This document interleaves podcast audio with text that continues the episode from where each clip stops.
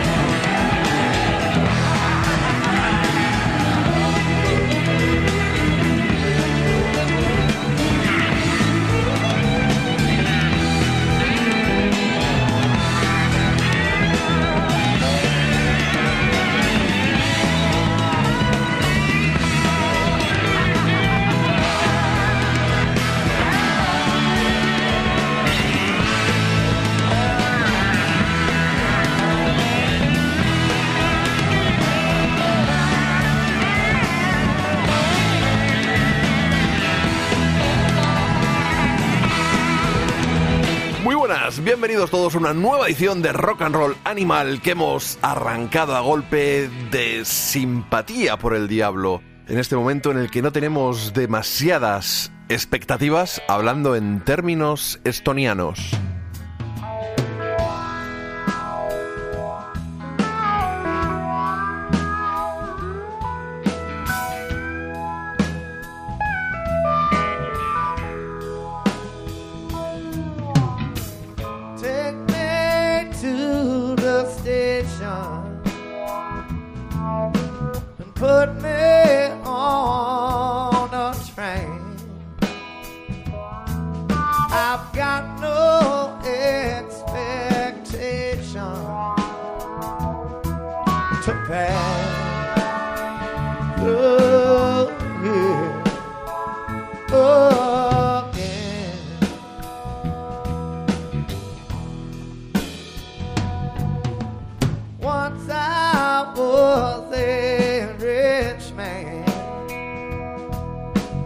Now I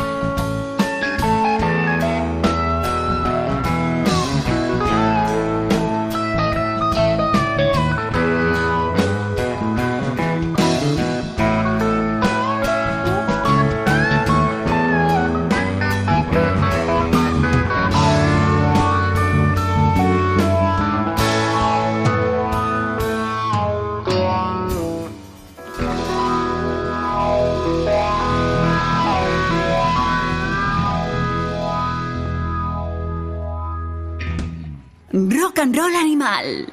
Ahí están los Green Leaf Rustlers, la banda de Chris Robinson haciendo una versión magnífica del No Expectations de los Rolling Stones. Es un disco ese From Within Marine que ya os adelantamos con la versión del That's Alright Mama hace ya unos cuantos programas, programas como nos gusta decir a nosotros en nuestro grupo de WhatsApp y que bueno pues ha juntado con sus amigos y han de- decidido hacer una, una serie de versiones como dicen ellos de Rocking and Rollin' Favorite Classic Cosmic Country Covers. O sea que versiones cósmicas de, de sus de country con un toque rock and rollero. Y es Chris Robinson sí. Ya sabéis que está de plena actualidad por su actividad con los Black Crows, ese pues magnífico retorno que nos llena de orgullo y satisfacción borbónica, no, mejor eso no decirlo ahora.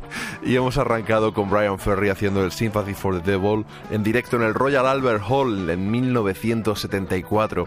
Estaban ni más ni menos que, que de gira por ese disco que hizo de versiones, prácticamente a la vez que otro de los grandes del, del glam británico, David Bowie. Brian Ferry era el cantante por supuesto, de Roxy Music. Algunos de sus compañeros le, acompañaron en esta aventura, otros no.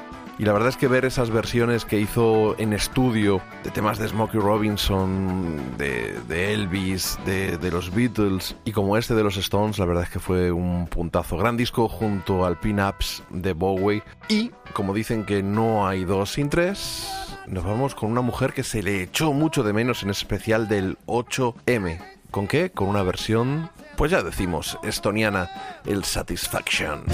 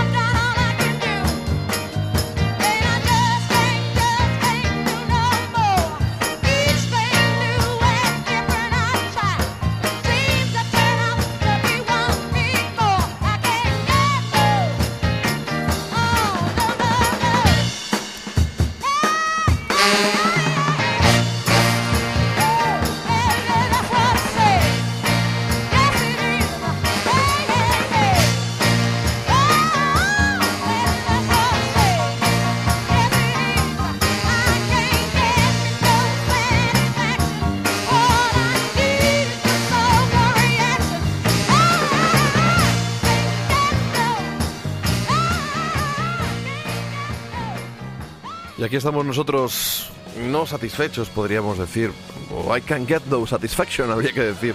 No estamos en absoluto satisfechos porque son un montón de las cancelaciones que están sufriendo pues nuestros artistas favoritos, giras que no se celebran, promotores, amigos, que vemos como si no se van a ir a la ruina, pues poco le va a faltar, así que habrá que ir a un montón de conciertos una vez que esto vuelva a la normalidad. Y de fondo sonando Jim Jones, estamos muy muy tristes, sí, por la cancelación del Foosville.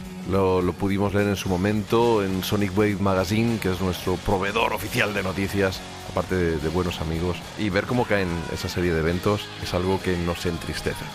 Eso sí, esperemos que las noches del botánico se mantengan en pie. Son un mes de conciertos, falta todavía mucho, faltan pues tres meses. Arrancan a mediados de junio y se extienden durante prácticamente todo el mes de julio. Y entre todos esos artistas, que nos los va a comentar Cepi, para mí destaca uno por encima de todos en este momento. Le tengo muchas ganas en directo, todavía no lo he visto. Él es George Thorogood, que vendrá con sus Destroyers y esperemos que hagan este Get Hard Cat.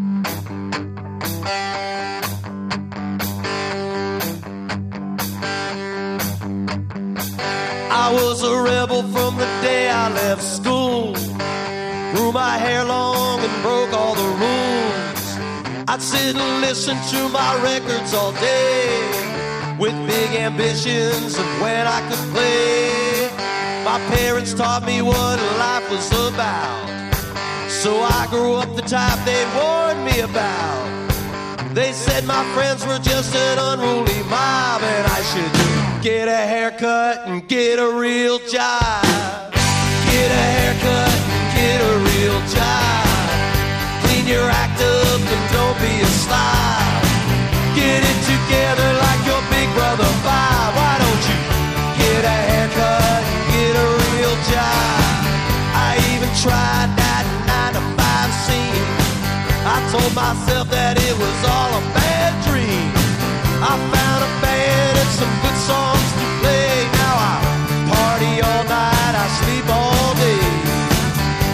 this chick, she was my number one fan. She took me home to meet her mommy and dad.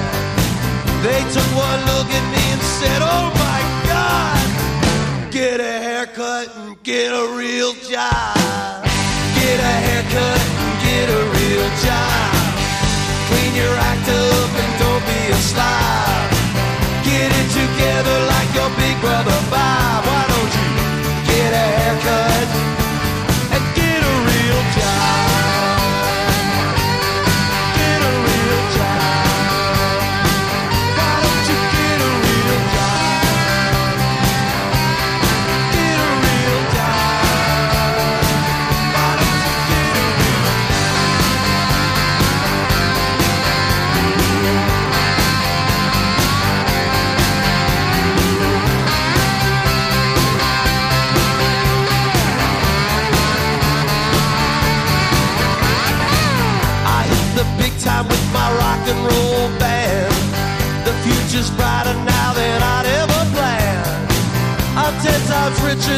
my big brother Bob, he's got a haircut and he's got a real job. Get a haircut and get a real job. Clean your act up and don't be a slob. Get it together like your big brother Bob. Why don't you get a haircut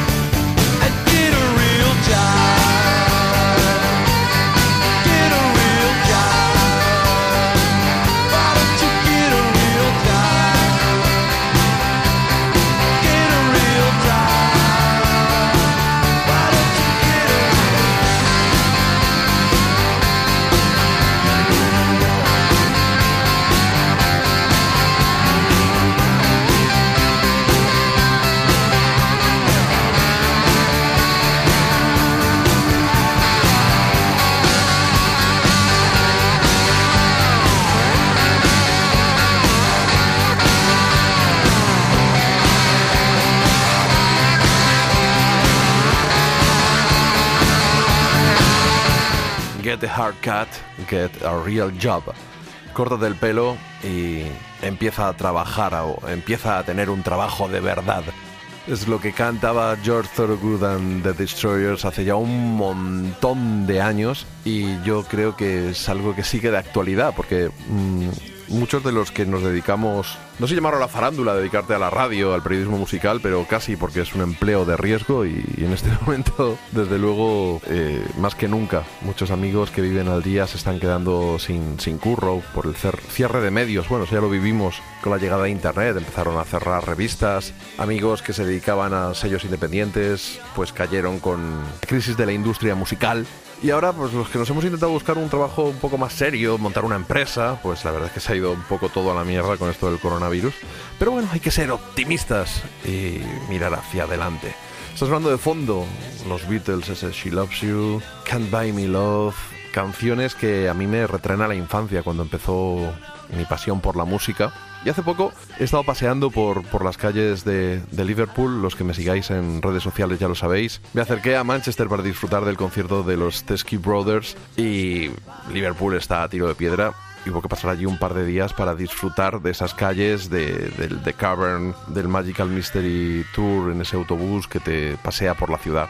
Y bueno, de todo eso habló en el Ruta 66 en esa sección que se llama Geo Rock y en la que número a número vamos comentando algunos de los sitios que merece la pena visitar por un motivo o por otro, pero siempre desde el punto de vista musical. Nosotros vamos a enlazarlo ahora mismo con una de esas grandes canciones que hicieron los Beatles, aunque debieron sorprender mucho a sus fans. Yo empecé siendo fan de, de la primera etapa de la banda, pero según vas conociendo y vas cumpliendo años, aprendes a valorar otras cosas más allá de los estribillos automáticos. Y estoy seguro, no recuerdo cuándo fue, la primera vez que escuché el álbum blanco, pero que Yer Blues no fue uno de mis temas favoritos. Sin embargo, que fueran capaces de hacer un blues de este calibre, a mí me pone muchísimo. Y nuestro querido Sam Freebird les dedica a ellos y a esta etapa de su carrera este Animales del Rock.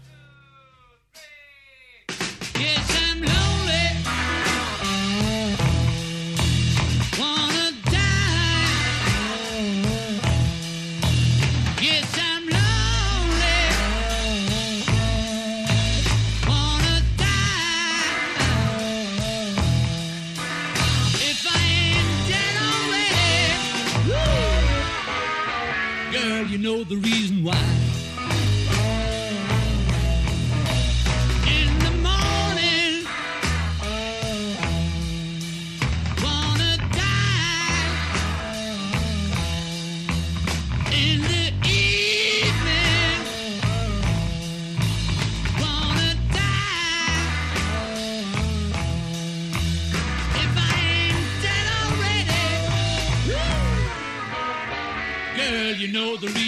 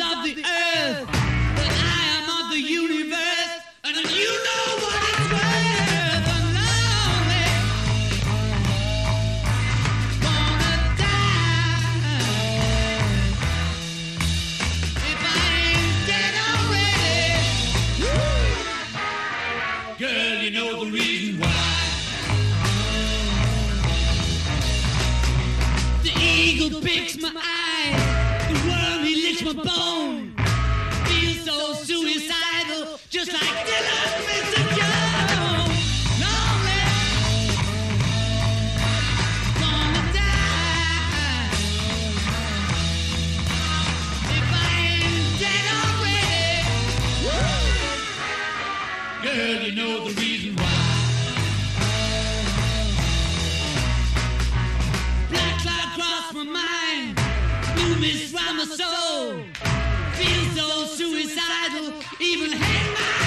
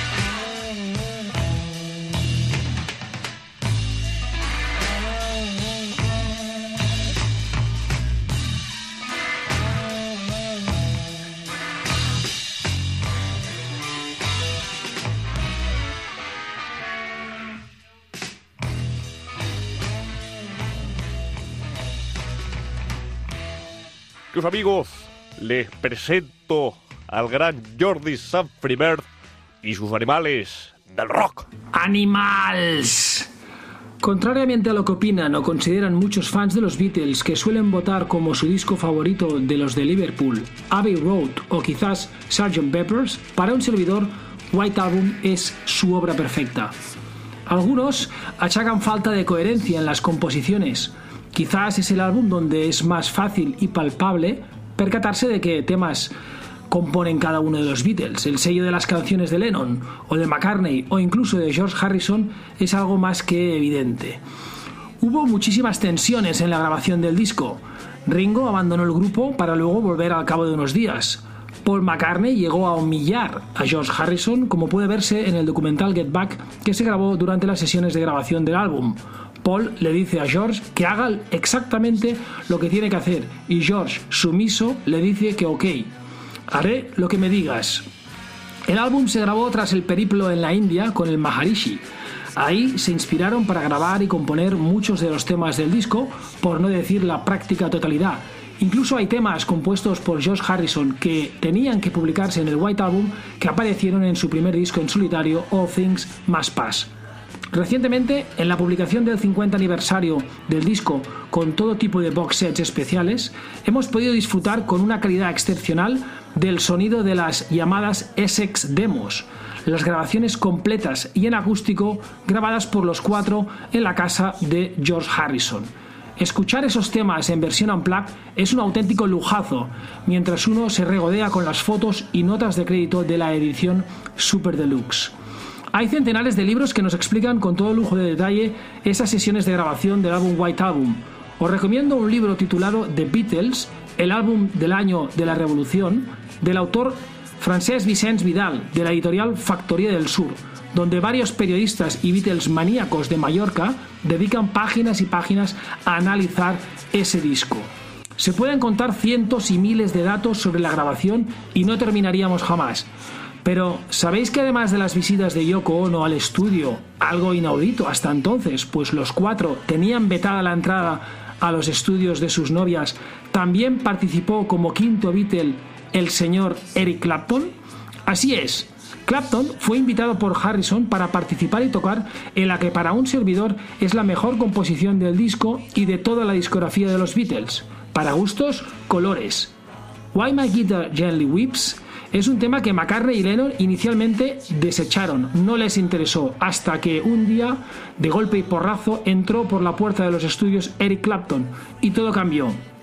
Precisamente en ese tema también es el que primero tocó Ringo cuando volvió tras marcharse de las grabaciones, como os decía antes. Se encontró unas flores en su asiento como muestra de perdón del resto y puso a tocar, se puso a tocar junto con Clapton y George Harrison los primeros acordes del tema. Harrison compuso While My Guitar Gently Weeps en la India, en el retiro espiritual de los Beatles, influenciado sobre todo por las composiciones del artista folk Donovan, que también estuvo presente en esa comuna hippie. Así es que, Animals, escuchemos una vez más ese temazo que es While My Guitar Gently Weeps de George Harrison, publicado en el álbum White Album. Animals.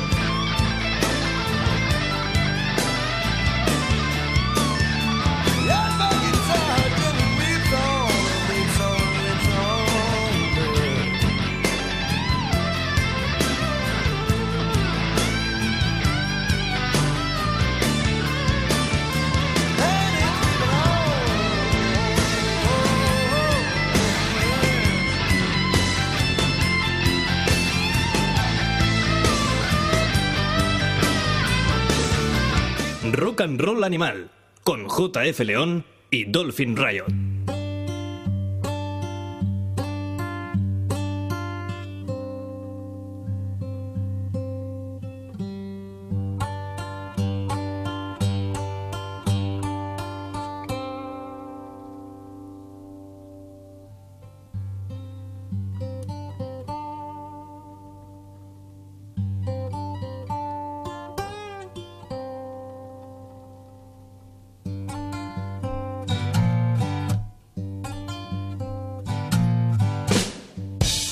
Aquí suenan estos acordes que sustituyeron al Dallas Blues. Y no porque ya no vayamos a Dallas, que seguimos yendo a Dallas, que es donde está, no sé si confinado, nuestro queridísimo Dolphin Riot.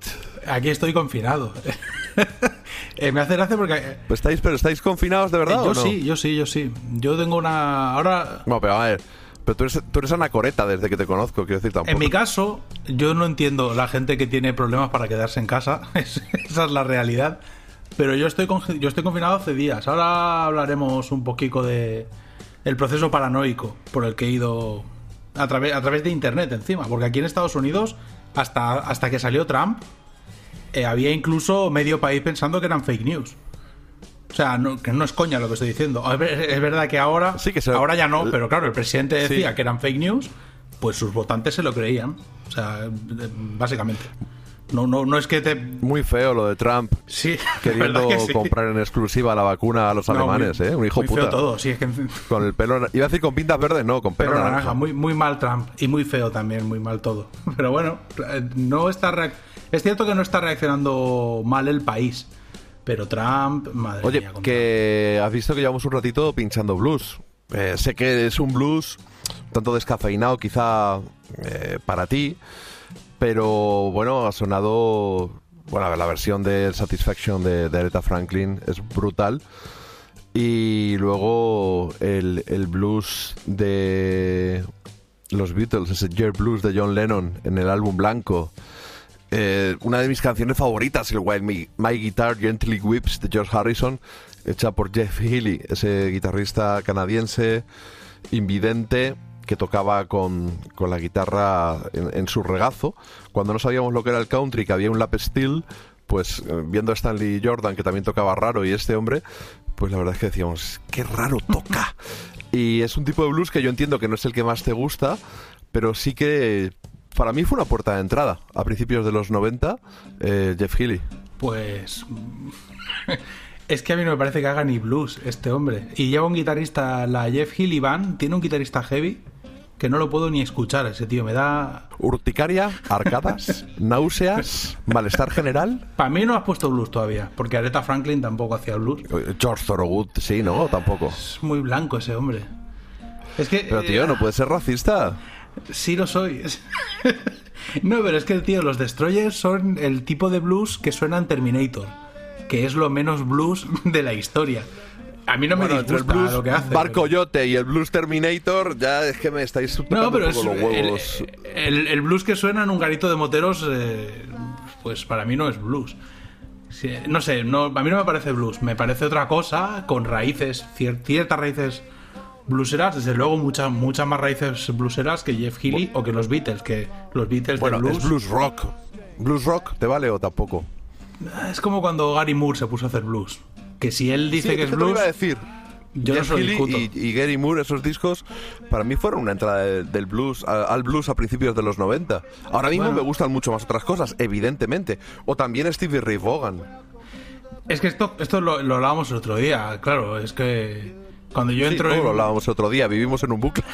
No, pero cuando yo entro en, en la, en la diferenciación entre Jimmy Bogan y Stevie Ray Vaughan es básicamente porque Jimmy Bogan ha sobrevivido, entonces ha hecho blues de verdad. Stevie Sí, Ray no se montó en helicóptero, está claro. no, claro, Stevie Ray Vaughan es Ah, no te eh, referías a eso. no, me refiero que son cosas muy de los 80. Aunque sean grandes in- instrumentistas, y en el caso de Stevie Ray Vaughan es un tío que tiene muchas más raíces blueseras, de blues tejano en realidad, pero las tiene.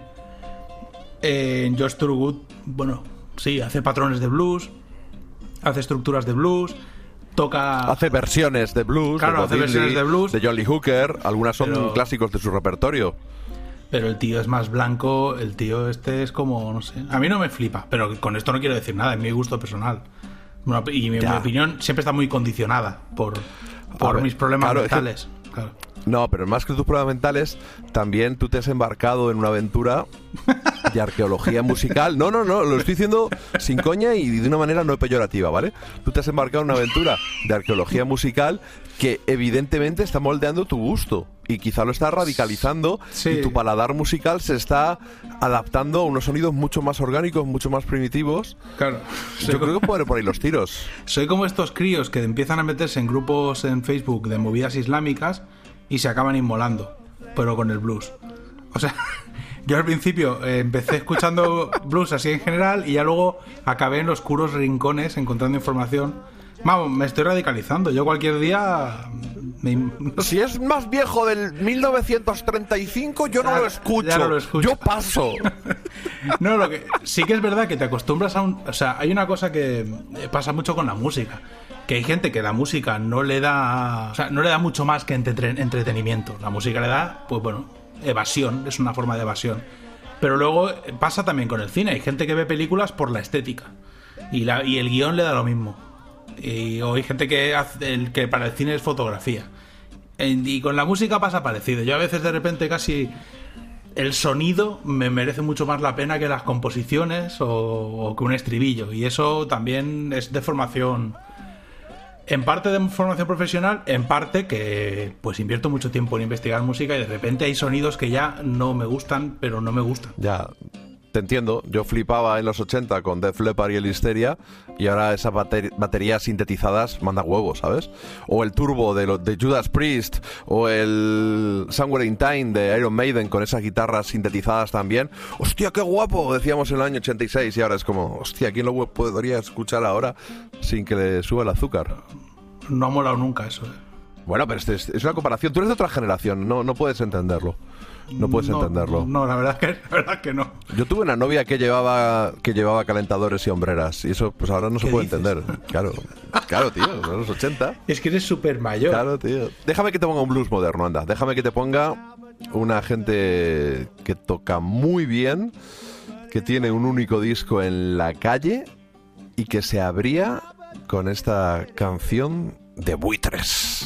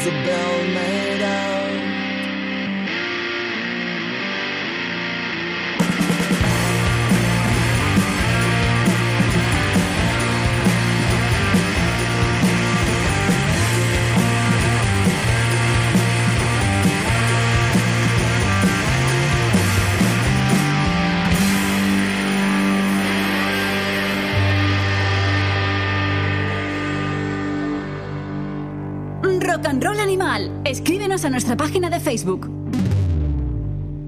¿Te suena, no? Sí, sí, me ¿Te suena bastante. Va- vagamente, Me ¿no? suena Vultures. Para los que no lo sepáis, son Downtown Losers. Es el proyecto de, de Dolphin. Y esto, yo voy a decir algo que va a quedar feo, ¿no?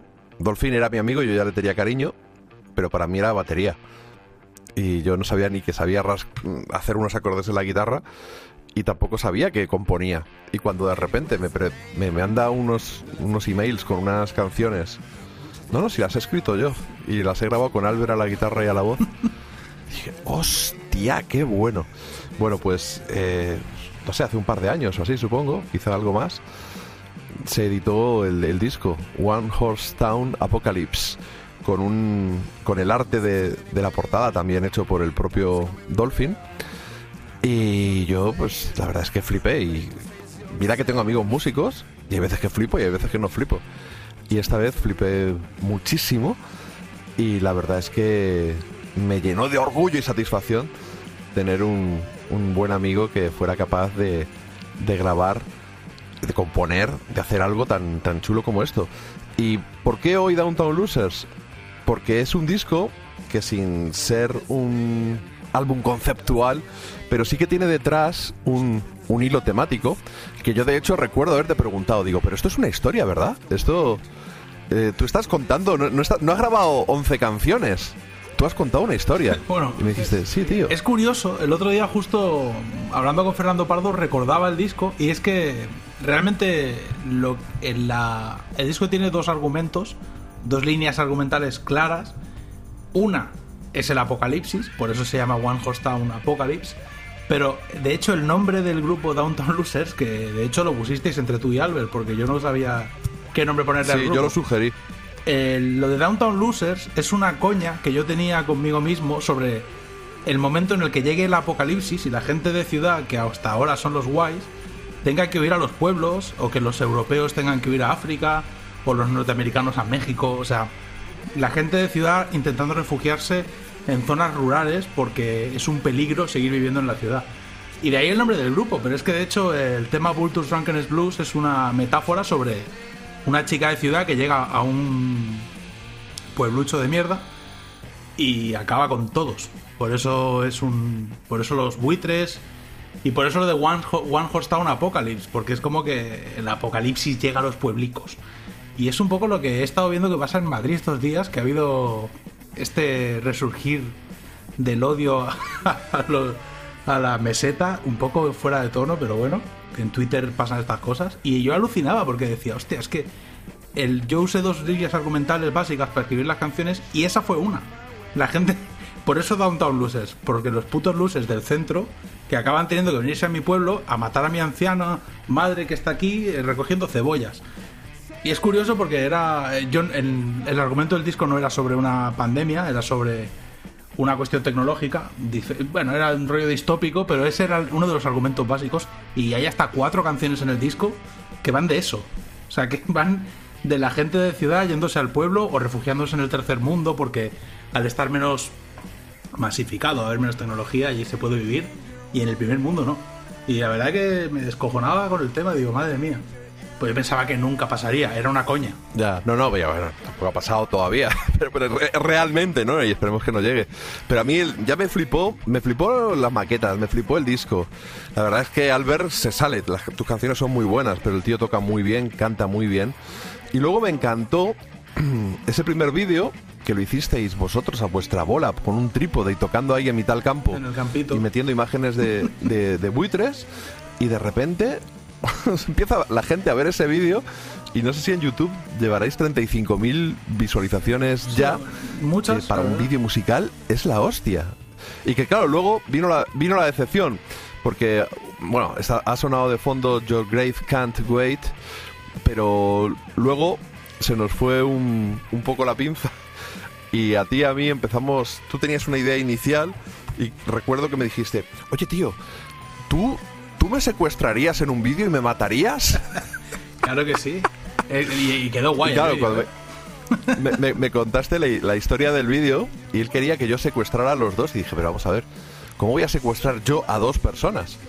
Y entre los dos empezamos ahí a darle vueltas. Y al final, porque acabamos metiendo al colega, acabé metiendo a un compañero de curro que es un fotógrafo excelente, Adrián Fernández, y que estaba haciendo sus pinitos, haciendo algunos videoclips, y nos montamos ahí un secuestro de puta madre y es un videoclip que sin embargo que, que para mí es, es una mini película. Y sin embargo pues no hemos tenido tantas visualizaciones. Sí, y muestra la otra muestra la otra cara perdona que y termino muestra la otra cara de los Downtown Losers no por un lado el Vultures que es mm, el riff ahí guapo con food con, con distorsión y luego el rollo acústico más so- sosegado que te atrapa Sí, bueno, el Un- Unless You Do Blues, que la suena de fondo, el disco está en Spotify y bueno, en casi cualquier plataforma si lo queréis oír. Pero vamos, que es curioso porque el vídeo de Vultures nadie sabe por qué. No sé si tiene 40.000, pero es que se paró en 40.000. Es decir, tuvo 40.000 Sí, en, de golpe. en seis meses y ahora no sé. Tampoco tengo muy clara. Iba como, a mi- iba como a mil al día, iba como a mil visualizaciones al día. Eh, No, no- no pero claro, pasó. también te digo que hay mucho hay mucha engañifa con esto, ¿eh? Como estas canciones de Spotify que tienen 3 millones de escuchas y nadie sabe qué canción es. Entonces, esto, Sí, cierto. De repente te meten en una playlist o apareces en un sitio sin tú saberlo. Y esto nos pasó también con 77, que nos pincharon en una radio de Los Ángeles alternativa y de repente vi que Smoker Peak tenía no sé cuántas reproducciones, no, no me acuerdo en dónde, y fue por eso. Entonces, no sé. A mí lo que me ha hecho gracia del disco es que yo tenía esa idea siempre, jugaba con ella, de no, no, va a llegar un día que en un apocalipsis los tíos de ciudad como yo vamos a ser un fardo. Y vamos a irnos al pueblo a hacer el indio. Y hay un vídeo en Twitter que he visto de una señora increpando a unos turistas en un pueblo pequeñito, diciéndoles, ¿para qué, ven- Sí, ¿para sí, qué sí. venís aquí? A matarnos a todos. En Aragón. Y en el fondo pensaba, hostia, es que eran las cosas que yo imaginaba y me descojonaba solo en casa. Y la verdad que el confinamiento me, me ha estado sirviendo. Yo, para que te hagas una idea, yo tengo bastante interés por eh, viajar a Corea del Norte. Corea del Norte y China son dos países que me llaman mucho la atención, pero sobre todo Corea del Norte, porque China es capitalista. Pero Corea del Norte... Correa la buena que, que dice el amigo Broncano. Bueno, ¿no? la buena, la buena no es. Pero Corea del Norte y Cuba se han quedado paralizadas en el tiempo. Porque Alemania Oriental, cuando vas a la Alemania Oriental, tienes esa sensación de Segunda Guerra Mundial o de Guerra Fría. Pero. Sí. en o- pero- Boquetes hasta, en la- hasta los edificios, vamos. Claro, pero ya Berlín, por ejemplo, es una ciudad moderna, aunque esté en la parte oriental. Y lo que yo siempre he querido es, pues, hostia, ir a un lugar realmente anclado en el tiempo y, y anclado en otra época. Y claro, yo me- no sé en qué momento, si creo que fue en enero, Corea del Norte cerró la frontera con China. Y yo me quedé flipando, porque yo tengo una alerta de Google y me saltan noticias. Pensé, pero ¿por qué han cerrado la? O sea, ¿por qué han cerrado la, la frontera? Porque coronavirus de estos habían habido varios y no habían salido de China.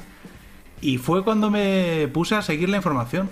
Y ya cuando vi que construían los hospitales, que esto fue veintipico de enero, lo, por ahí lo tengo montado, pero finales de enero, fue cuando dije, a ver, si los chinos, que les da igual cuánta gente se muera en China, porque no tienen ni derechos.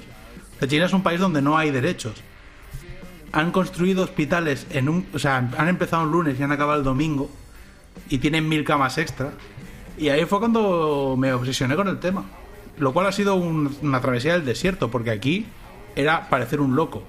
O sea, aquí mencionar el coronavirus hasta hace tres días era que te dijeran, pero tronco. Ande vas, flipado. De hecho, es curioso porque, claro, yo empecé a acojonarme mucho cuando llegó a Italia. Ahí ya fue cuando yo empecé mm, a confinarme yo con mi familia, menos mi mujer, que tiene que ir a trabajar.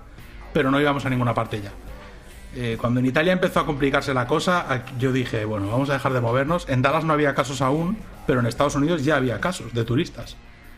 Y lo curioso es que yo tenía un par de movidas eh, justo este, este fin de pasado, el fin de... Estamos a 16 de marzo, pues este fin de pasado. Y bueno, tenía un showcase y otra movida que me habían dicho, vente y actúas, no sé qué, movidas con público. Y yo les dije hace siete días, oye, yo no voy a ir. Me dijeron, pero ¿cómo no vas a venir? ¿Por qué no vas a venir? Digo, no, mira, yo no voy a ir por esta razón. Y me miraron como diciendo, pero... y yo les dije, yo no voy a ir, ¿vale? No pasa nada. Cuando yo les dije, no, yo no voy a ir, me miraron como... He ido recibiendo mails durante la semana, pero los mails han empezado de, tranquilos chicos, no pasa nada, al último mail que he recibido hoy, que directamente es, por favor, que nadie vuelva por aquí hasta que el gobierno diga que se puede. Devolved las entradas, no, no os preocupéis, si teníais alguna actuación no vengáis, no llaméis, solo email. y de hecho el mail que os pasé por WhatsApp es un mail ya que llegó en plan, no, no se cancela la actuación, pero el público lo dividimos en dos y desinfectamos la sala cada vez que entre y salga gente. Era como, tío, y me estabais diciendo que no pasa... O sea, ha sido todo como de 0 a 100. O sea, es- salió Trump y dijo emergencia Sí, sí, sí. nacional y te lo juro, hay gente que era como de creer que era mentira a, a cundir un poco el pánico. Mira, me viene, me viene al pelo, como llevamos un ratito hablando, que pongamos otra canción de Downtown Losers, quizá la única que no es que no tiene algo de blues, sino que es más hippie casi, y no quiero ofenderte, que, que significa deberíais haber visto las señales. Sí. Y así se llama, You Should Have Seen the Signs.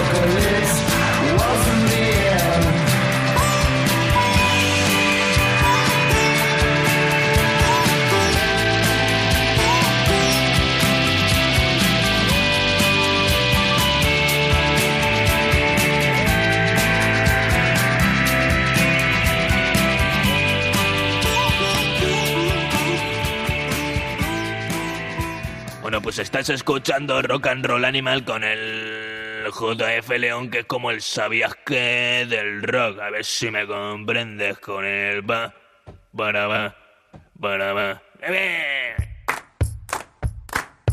Ahí están los Downtown Losers con ese One Horse Town Apocalypse, un disco que a mí me gustó muchísimo, fue uno de mis favoritos del año y de verdad no por, no por la amistad contigo, porque tengo la verdad es que unos cuantos amigos músicos y unos discos me gustan más y otros menos y, y no, y no pasa nada. Y es, eh, bueno, pues me, me sorprendió muchísimo cuando vi esta canción con ese tono tan feliz en algo tan tan lúgubre, ¿no? Como el resto de- del disco. Es divertido. Bueno, de hecho, yo tengo que reconocer, tengo que decir que yo estaba acostumbrado a que tú me dieras cera. Tanto con 77 como con cualquier cosa que te había mandado, tu opinión solía ser. Bueno, está bien, pero.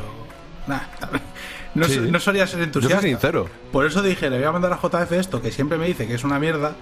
A ver qué me dice. No, eh, no, no, eso nunca lo digo tampoco. Pero bueno, el caso es que esto de You Eso Should. Have Seen the Signs es exactamente lo que le están reclamando a los gobiernos italiano y español.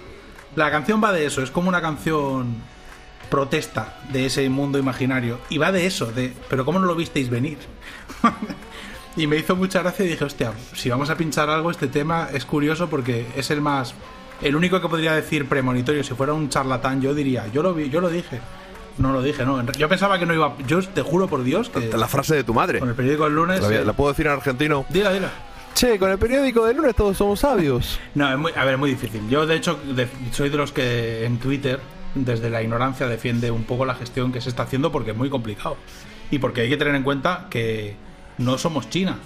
Es verdad que en Corea, los coreanos del sur, que son unos máquinas, no han, necesitado, no han necesitado hacer confinamientos ni nada parecido y lo están controlando a base de tecnología. Pero es que ni se besan ni se tocan, es que tampoco es una sociedad No, y son, igual que la es- italiana. la claro, y son muy obedientes. Luego no tienen, han cedido su privacidad. Ellos tienen una aplicación que monitoriza tu movimiento y encima es voluntaria, pero se la han descargado para que el gobierno pueda monitorizar los casos, saber dónde están. Claro, es una sociedad muy distinta, pero era posible. O sea, yo realmente tú ves lo que pasó en Corea del Sur y dices, bueno, dos tíos. Y en España, bueno, nos gusta un poco el sandongueo. No sé, es otro, Sí.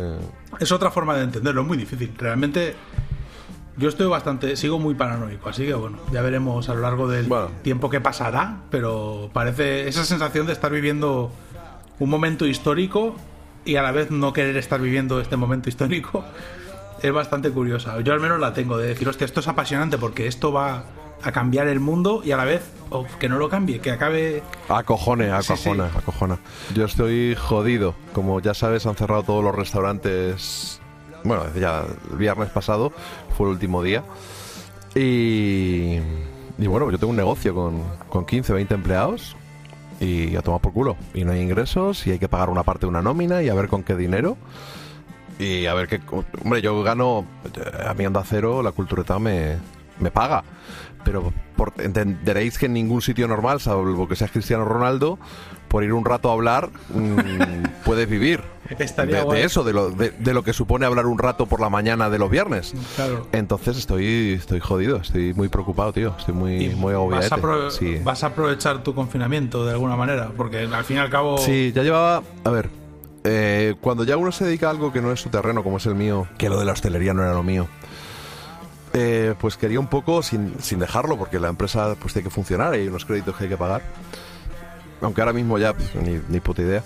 Pero sí que dije, bueno, pues si yo me retiro un poco hacia atrás y libero un poco de carga salarial y pensaba volver un poco a lo del, a lo del periodismo musical. He tenido mala suerte porque en el Confidencial me han llegado a, a encargar dos artículos, pero por una serie de casualidades y sin ninguna mala intención, pero se han quedado sin publicar y se han cortado las colaboraciones en el Confidencial, de hecho, a esta crisis. Entonces era otra... Y bueno, no, voy a seguir buscando en sitios para, para escribir, colaborar, ver, ver otras historias. Y una cosa que llevaba un tiempo, y tú lo sabes bien, y ya sé por dónde, tu pregunta ya sé por dónde iba. llevaba ya un tiempo queriendo hacer algo... Me encanta rock and roll animal, me encanta cómo lo hacemos, llevo 11 años haciéndolo porque me encanta difundir la música. Y lo que hacemos ahora entre los cuatro, bueno, cinco cuando aparece Giorgio Pantano, a ver si le pillamos para esta vez, pues eh, me, me da la vida, me da la vida. Eh, pero sí es cierto que también quiero explorar otras cosas y tenía ya el proyecto de empezar en Patreon, que es una, una plataforma un poco de mecenazgo, ¿no? De micromecenazgo, pues la gente se apunta y te da eh, a- desde investigadores a artistas. Cuando ahora mismo que, grabar un disco es, complicado o es- o estar investigando durante un año para escribir un libro es complicado. Bueno, pues los seguidores de la gente pues les ayudan con el micromecenazgo y yo andaba en, en mente con hacer un programa bajo demanda, por decirlo de algún modo, o que se o que solo se, sería mejor decirlo que solo se escuchara bajo suscripción o algo así. Y lo voy a hacer, ya tengo el guion del primer programa y se va a llamar mm, no, no voy a decir cómo se va a llamar. Os, os digo que si queréis me busquéis en Patreon j.f.león y voy a empezar a hacer allí un programa. También solo, no, no por dejaros aparte, espero que no os molestéis, pero es que este... eh, no, pero es que este eh, Rock and Roll Animal, hacer cada programa son un montón de horas. Es larguísimo, de guion... Tú, tú ahora que estás siendo el que monta el programa y lo estás haciendo de puta madre, mis felicitaciones, mucho mejor que yo. El sonido es más compensado, todo está, se escucha mejor, sin tantas bajadas y subidas. Y, y se, tarda tiempo en montar un programa. Aparte, se tarda tiempo en montar un programa. Y las colaboraciones te llegan, coordinarlas. Y esto no lo vamos a dejar de hacer. De hecho, últimamente tenemos regularidad y yo creo que con aquí confinados, pues vamos a poder mantener un poco la regularidad, aunque o- ojalá todo se arregle y salgamos pronto de aquí, porque significará muchas cosas. Pero, pero bueno, lo otro es algo, va a ser, va a sonar guay, porque también tiraré de ti. pero, pero bueno, el montaje y todo es, es mucho más sencillo al hacerlo uno solo. Que me recuerda un poco cuando yo empecé con, pues con esto. Eh, ha habido años que hemos tenido colaboradores, cuando estuvo Fernando Navarro, Héctor García Barnes y Manuel Beteta.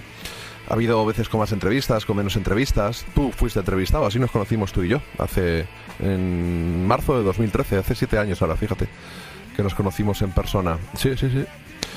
Y, y bueno, pues voy a empezar con Patreon, con un programa muy mío para los que me conocéis y que yo creo que, que puede gustar bastante.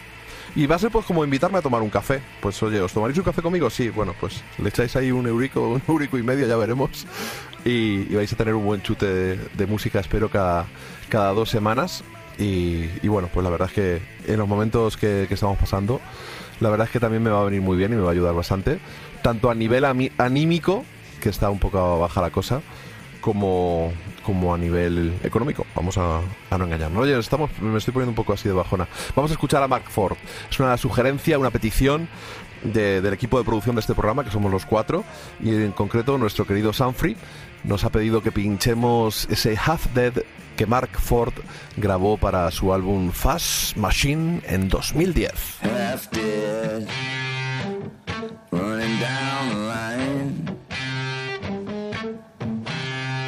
Dead, you're a friend of mine.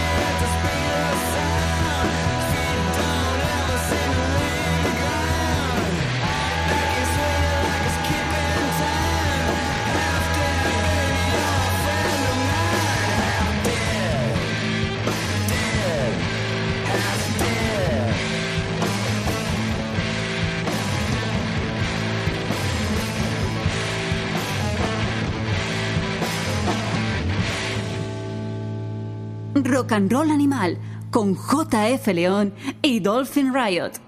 Mark Ford, del que fuera guitarrista de los Black Crows en su mejor época y que, bueno, pues volvió puntualmente, pero con sus problemillas no ha podido continuar con la colaboración con los hermanos Robinson, pero tiene una discografía interesante, muy interesante en solitario.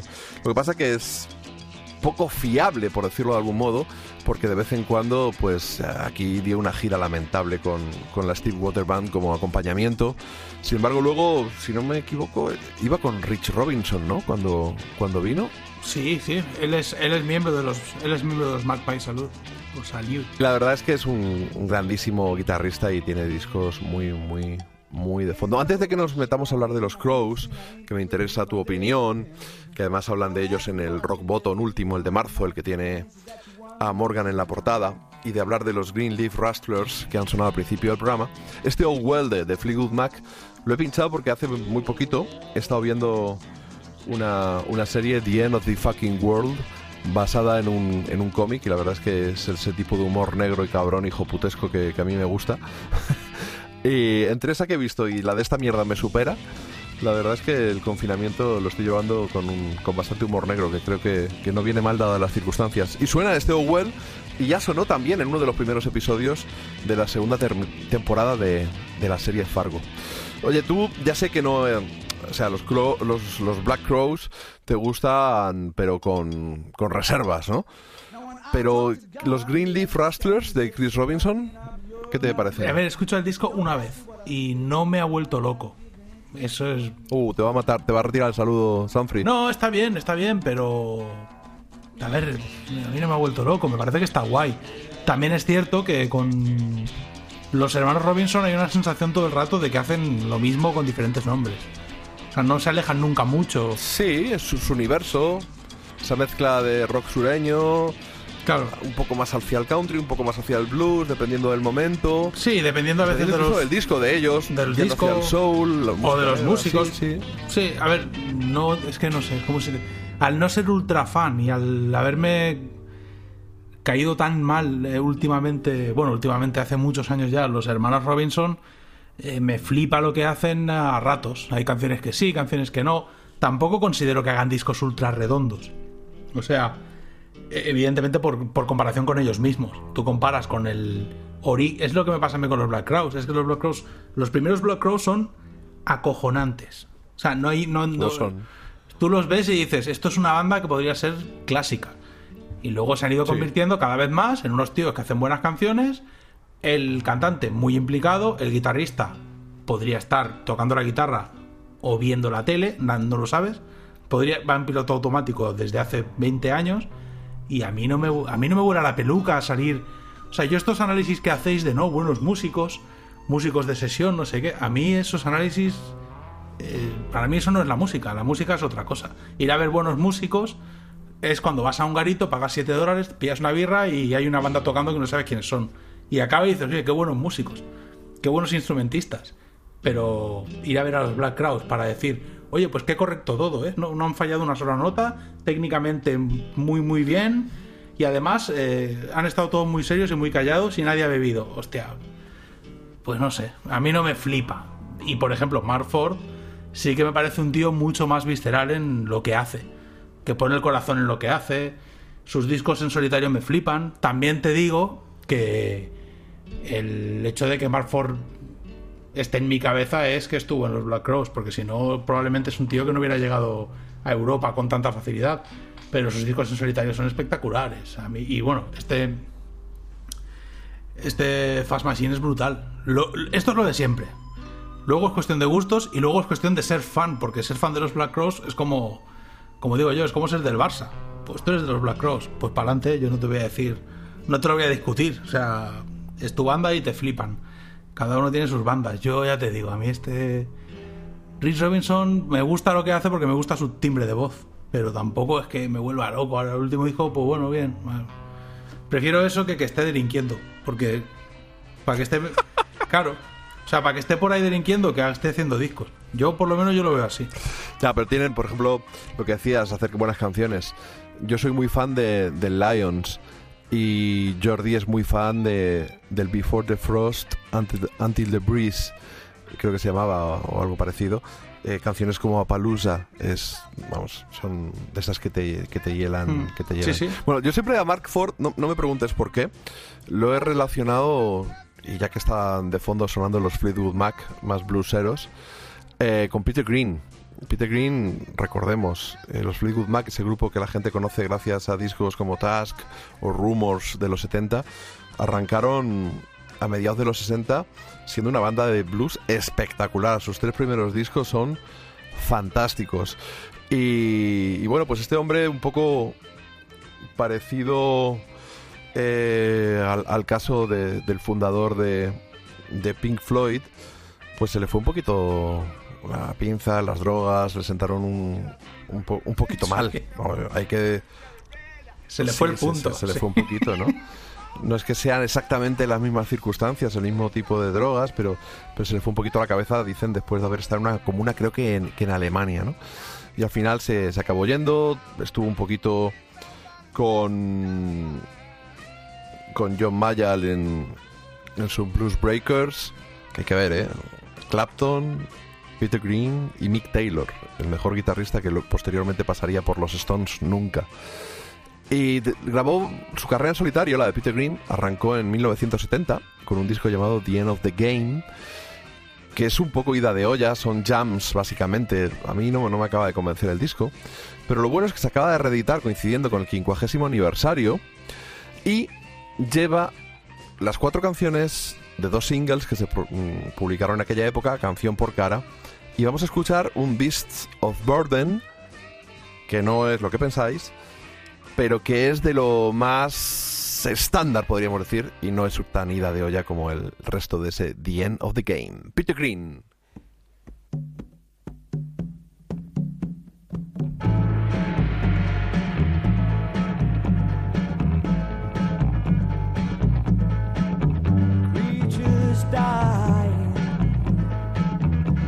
Vultures flying, songbirds sing,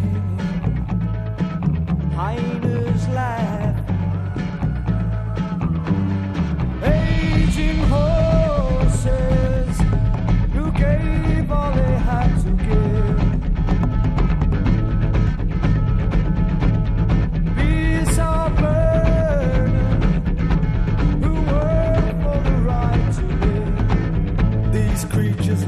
not wanting more in nature's paradise.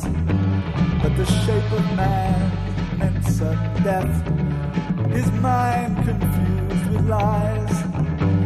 No true home has he. Slaves of this society.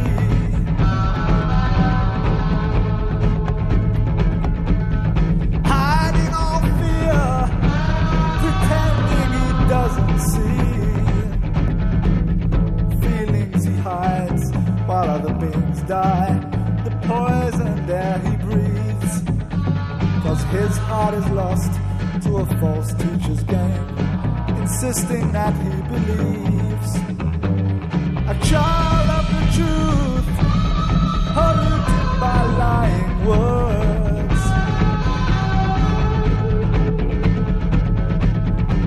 too young to choose. Life's mind he is forced to lose. Castrated horses and chickens and cows are held to suit demands. Their time will be used, their lives abused by the pleasure seeking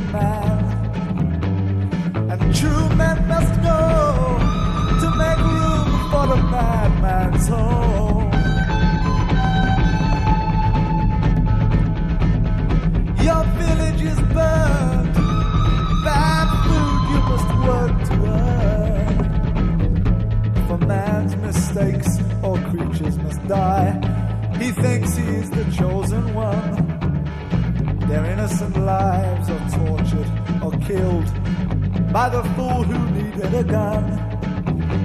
But the animals know the devil his face has shown.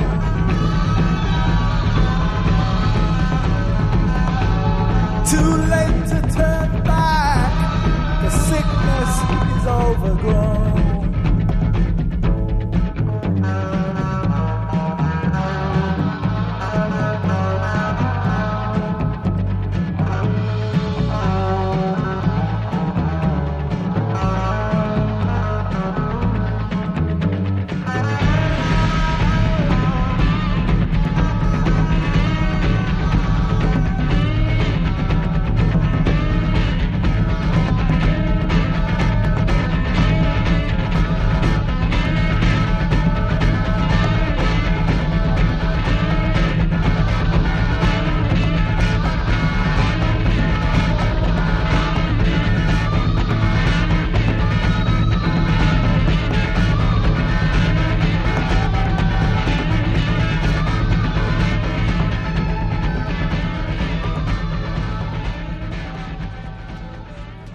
Green, Beast of Burden, eh, un tipo, pues que, que sí, que es que hay veces que, que, bueno, las drogas buenas no son nunca. Pasa que hay gente que las soporta mejor y otros las soportan, las soportan un poquito peor, ¿no? Incluso pueden acabar con tu vida antes de tiempo.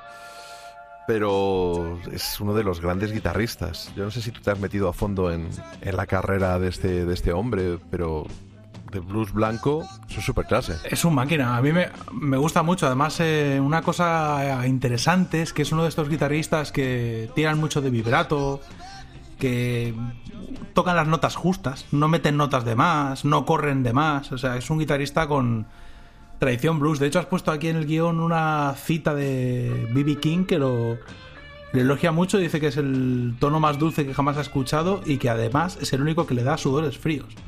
Que no creo, eso no me lo creo. Pero bueno, lo dijo B.B. King. Si lo dijo B.B. King, Palabra de Dios, algo lo habrá dicho. te la damos, señor. Claro.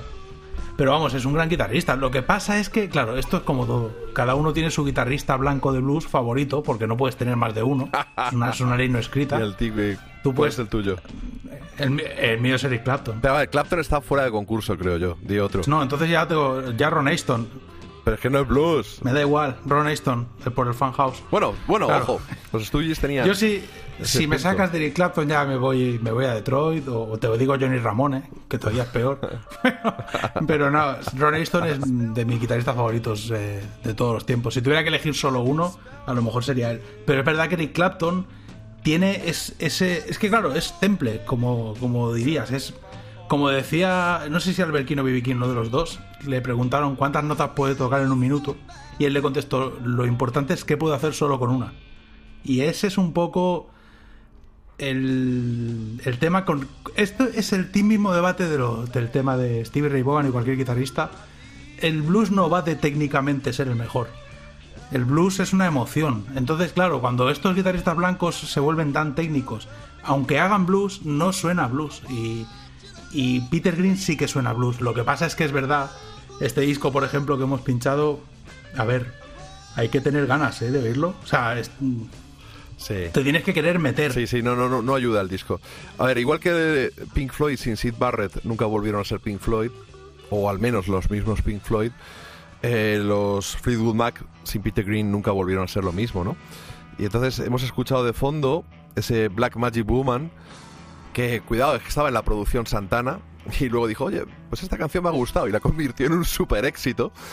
O The Green Man Alishi, que es lo que ha empezado a sonar ahora, y que la cogieron los Judas Priest y lo convirtieron en, uno de esos himnos de, de proto heavy metal porque la hicieron en la primera parte de su carrera cuando no había llevado todavía la New Wave of British Heavy Metal que ya los, los Judas cambiarían de, de sonido pero ya te digo son, es, uno, es uno de esos guitarristas que a mí me, me gusta tener ahí en la reserva y otro es Randy California el líder de Spirit una banda californiana de finales de los 60 que tocaba con su suegro. Creo recordar que su suegro era el batería de la banda, o sea que hay que echarle un poco, hay que echarle huevos.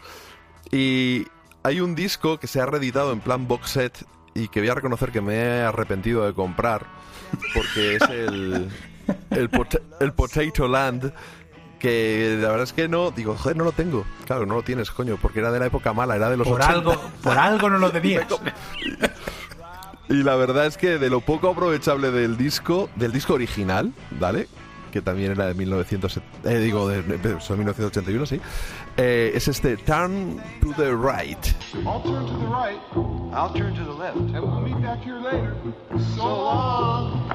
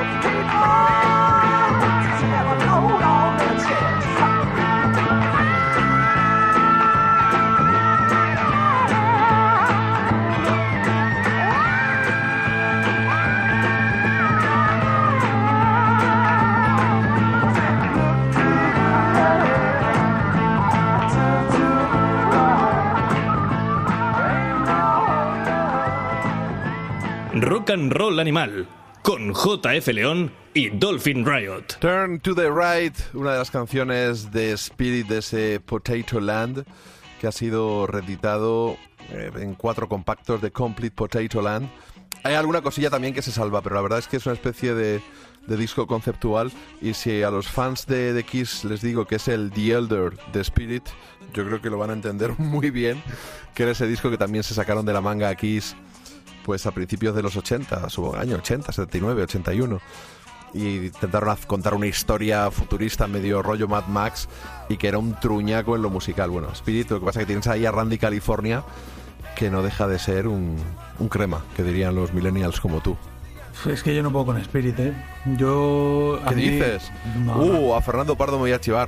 Yo, yo entré en Spirit gracias a Fernando Pardo. Me flipan. Esa calidez, esa melodía. Claro, yo tengo la impresión de que no he entrado a Spirit eh, por la por los discos adecuados.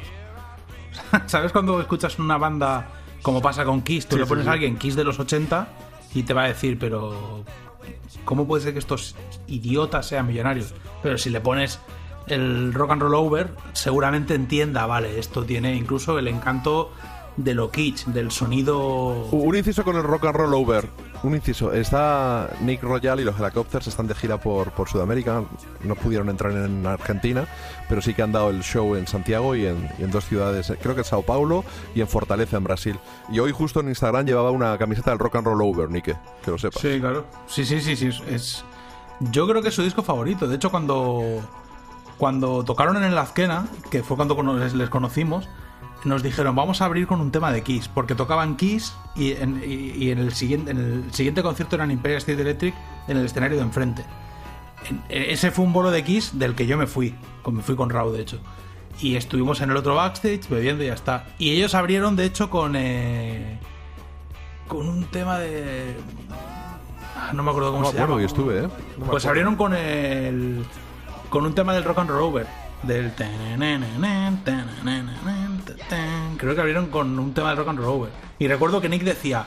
Pero bueno, como Kiss ahora tocan las canciones malas, nosotros tocamos las buenas, como diciendo. Eh, Tenía toda una teoría en la cabeza respecto de que iba a ser espectacular y realmente nadie reconoció el tema. O sea, abrieron y claro, la gente pensó Nick Royal, Imperial State Electric, Helicopters, ya eh, dijeron, pues será un tema de Imperial, yo qué sé.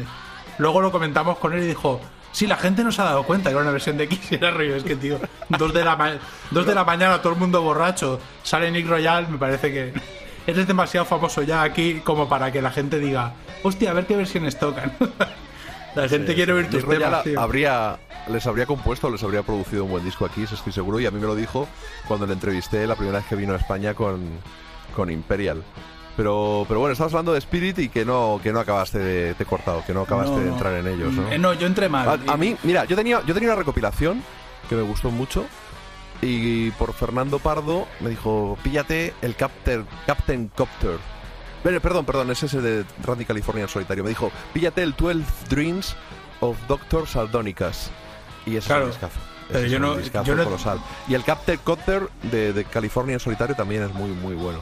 Yo no tuve esa suerte. Yo llegué a Spirit porque el típico colega que escucha un poco de todo su padre, lo mismo Bruce Springsteen que incluso Pantera, pues me, dejaba discos. Y uno que me dejó de Spirit era malo, pero como para pegarle con un calcetín. Y claro, hombre, sí, está claro que si una recomendación de Fernando Pardo la seguiría y seguramente no, no me equivocaría. Pero vamos, no me puedo tirar el moco de no, soy fan de Spirit. No, no, la verdad, aquí nunca, aquí nunca decimos lo que, la, lo que queda bien decir, normal, y sobre todo yo. Digo más bien lo que pienso, que suele ser eh, algo que a lo mejor no hay que pensar en general porque es de idiotas. Y es posible que sea el caso, pero no tengo problemas con Spirit. Les voy a dar una oportunidad, no al disco que te has comprado tú porque te calza una No, mesa no, no, ahora mismo. No, no, no, no, sí. no, no, tengo aquí, tengo aquí, mira, justo te voy a enseñar la cámara de, Pues de WhatsApp mira. que tenemos, lo tengo aquí a mano. Pues para No, calzar pero una mesa. sí, ah, píllate el, el 12 Dreams of Doctor Sardonicas. Oye, hemos hablado de. Vamos a ir cambiando de tercio. eh, hemos hablado de, de Helicopters. Y. Y bueno, pues Nike, eh, uno de los gustos que se da es tocar la, la batería de nuevo en la banda de su novia, bueno, de su mujer ya, en Lucifer. Y hay un adelanto mm, del próximo disco que se llama Lucifer 3, muy original,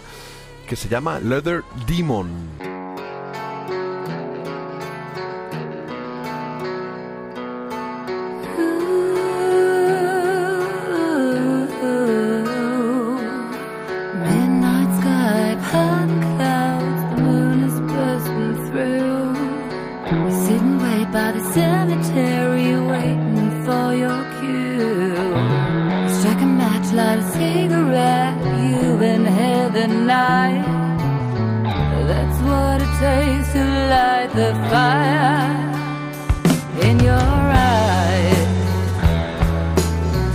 Ooh, in your eyes. Demon child waiting to be summoned and offering a sacrifice. Hey, demon clad in leather, rock out with you lie. Beware to call his name, won't be exercised. That's what it takes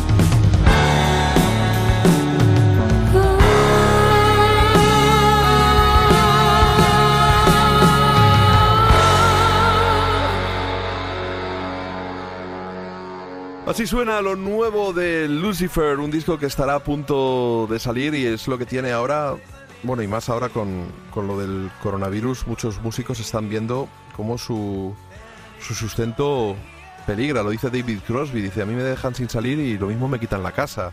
Dana Kurtz, que tenía unos cuantos sold out en, en Holanda, dijo, me han cerrado esos shows que eran los que me iban a dar de comer y con los cuales yo pagué el billete de ida y de vuelta de, de todo el equipo y ahora encima no me dejan volver a mi país porque Trump cerró los vuelos con Europa. Bueno, hoy mismo, hoy que estamos al lunes 16 creo, ha conseguido Dana eh, al menos estar en el aeropuerto de Ámsterdam, de Schiphol, para volver a, a Estados Unidos. Estaba, se le veía desesperada. Dice que esto puede ser un agujero eh, tremendo para mí. Y de hecho pidió a la gente que en Patreon le, le ayudara, porque se iba a quedar tirada. Ella es ciudadana estadounidense, ¿no? Sí, pero al Bien. principio se prohibían los vuelos. Hostia, en, principio norteamericanos, si eres norteamericano debían dejarte entrar. Lo que pasa es que podías acabar Ahora sí, en ahora sí, militar pero al también. principio no. Ahora sí, pero al principio la noticia fue se cortan los vuelos con Europa. A lo mejor se ha ido hasta Inglaterra y desde Inglaterra ha volado también. Como de Inglaterra no han cortado los vuelos, que también tiene gracia, ¿eh? Mira, han tenido un crucero eh, como 50 días sin dejar a la gente bajar, o no sé cuántos días. Y a los que han bajado, a los norteamericanos los han mandado o a su casa o a un hospital, y a los extranjeros a un hospital militar que tenían acondicionado y los han metido ahí. Guantánamo se llama. No, no, está claro, es que tú piensas que en California es el único California, Chicago y Nueva York ha cundido el pánico. Ahí ha sido han sido mini mini Italias, porque las cosas ahí sí que se han salido de madre. Aquí en Dallas tenemos 14 casos y hace una hace 15 días no teníamos ninguno. Entonces, bueno, aquí es más, está siendo más gradual y, y por eso te decía que cuando yo estaba paranoico, aquí hablabas con la gente y te decían, pero paranoico, ¿por qué? Más aún porque eso, los tejanos creen, son, si los vascos creen que son la hostia, los tejanos son los vascos de los vascos. O sea, es como, ellos es como, pues estamos en Texas. ¿Dónde, en caso de pandemia, ¿dónde mejor te puede pillar que en Texas. Y entonces, claro, tú te quedas, bueno, pues a ver, que sí, que gracias por existir, pero yo me voy a mi casa. entonces, no sé, es curioso, lo que no entiendo es que Nick y Helicopters hayan viajado a Sudamérica. O sea, una ausencia un Bueno, lo poco tenían de- ya previsto. Ya, hostia, pero... Lo tenían ya previsto. Ha ido todo muy deprisa. Eh, yo recuerdo que en, en las fotos del aeropuerto al llegar a Santiago de Chile, solo uno llevaba mascarilla. Curioso, bueno, también no, es que, no sé es que, qué... es que, es que las noticias de una semana se han quedado viejísimas. No, y tampoco... Parece- está pasando el tiempo, es como lo de los años de perro, ¿sabes? Un año de perro Sí. son siete humanos. Pues ahora lo mismo, un día son siete. Y no tengo claro cómo está siendo esto en, Sui- en Suecia. ¿Sabes lo que te- o sea, quiero decir, por ejemplo, yo he hablado con mucha gente que estos días que me han preguntado, Estados Unidos, ¿qué tal? Y tú piensas, Estados Unidos son 50 estados y 300 millones de personas. Sí, Europa. Yo sé qué tal en mi barrio, pero qué tal en Estados Unidos, no tengo ni idea. Aquí en Dallas ya te digo que en Dallas yo, por ejemplo, me ha pasado eso, que yo empecé a decir, oye, mira, yo voy a dejar de... Yo esto que me habéis propuesto no lo voy a hacer, el showcase tampoco, ni nada que haya público. Y me dijeron, ¿pero por qué? Y a las siete días exactos no se puede volver a...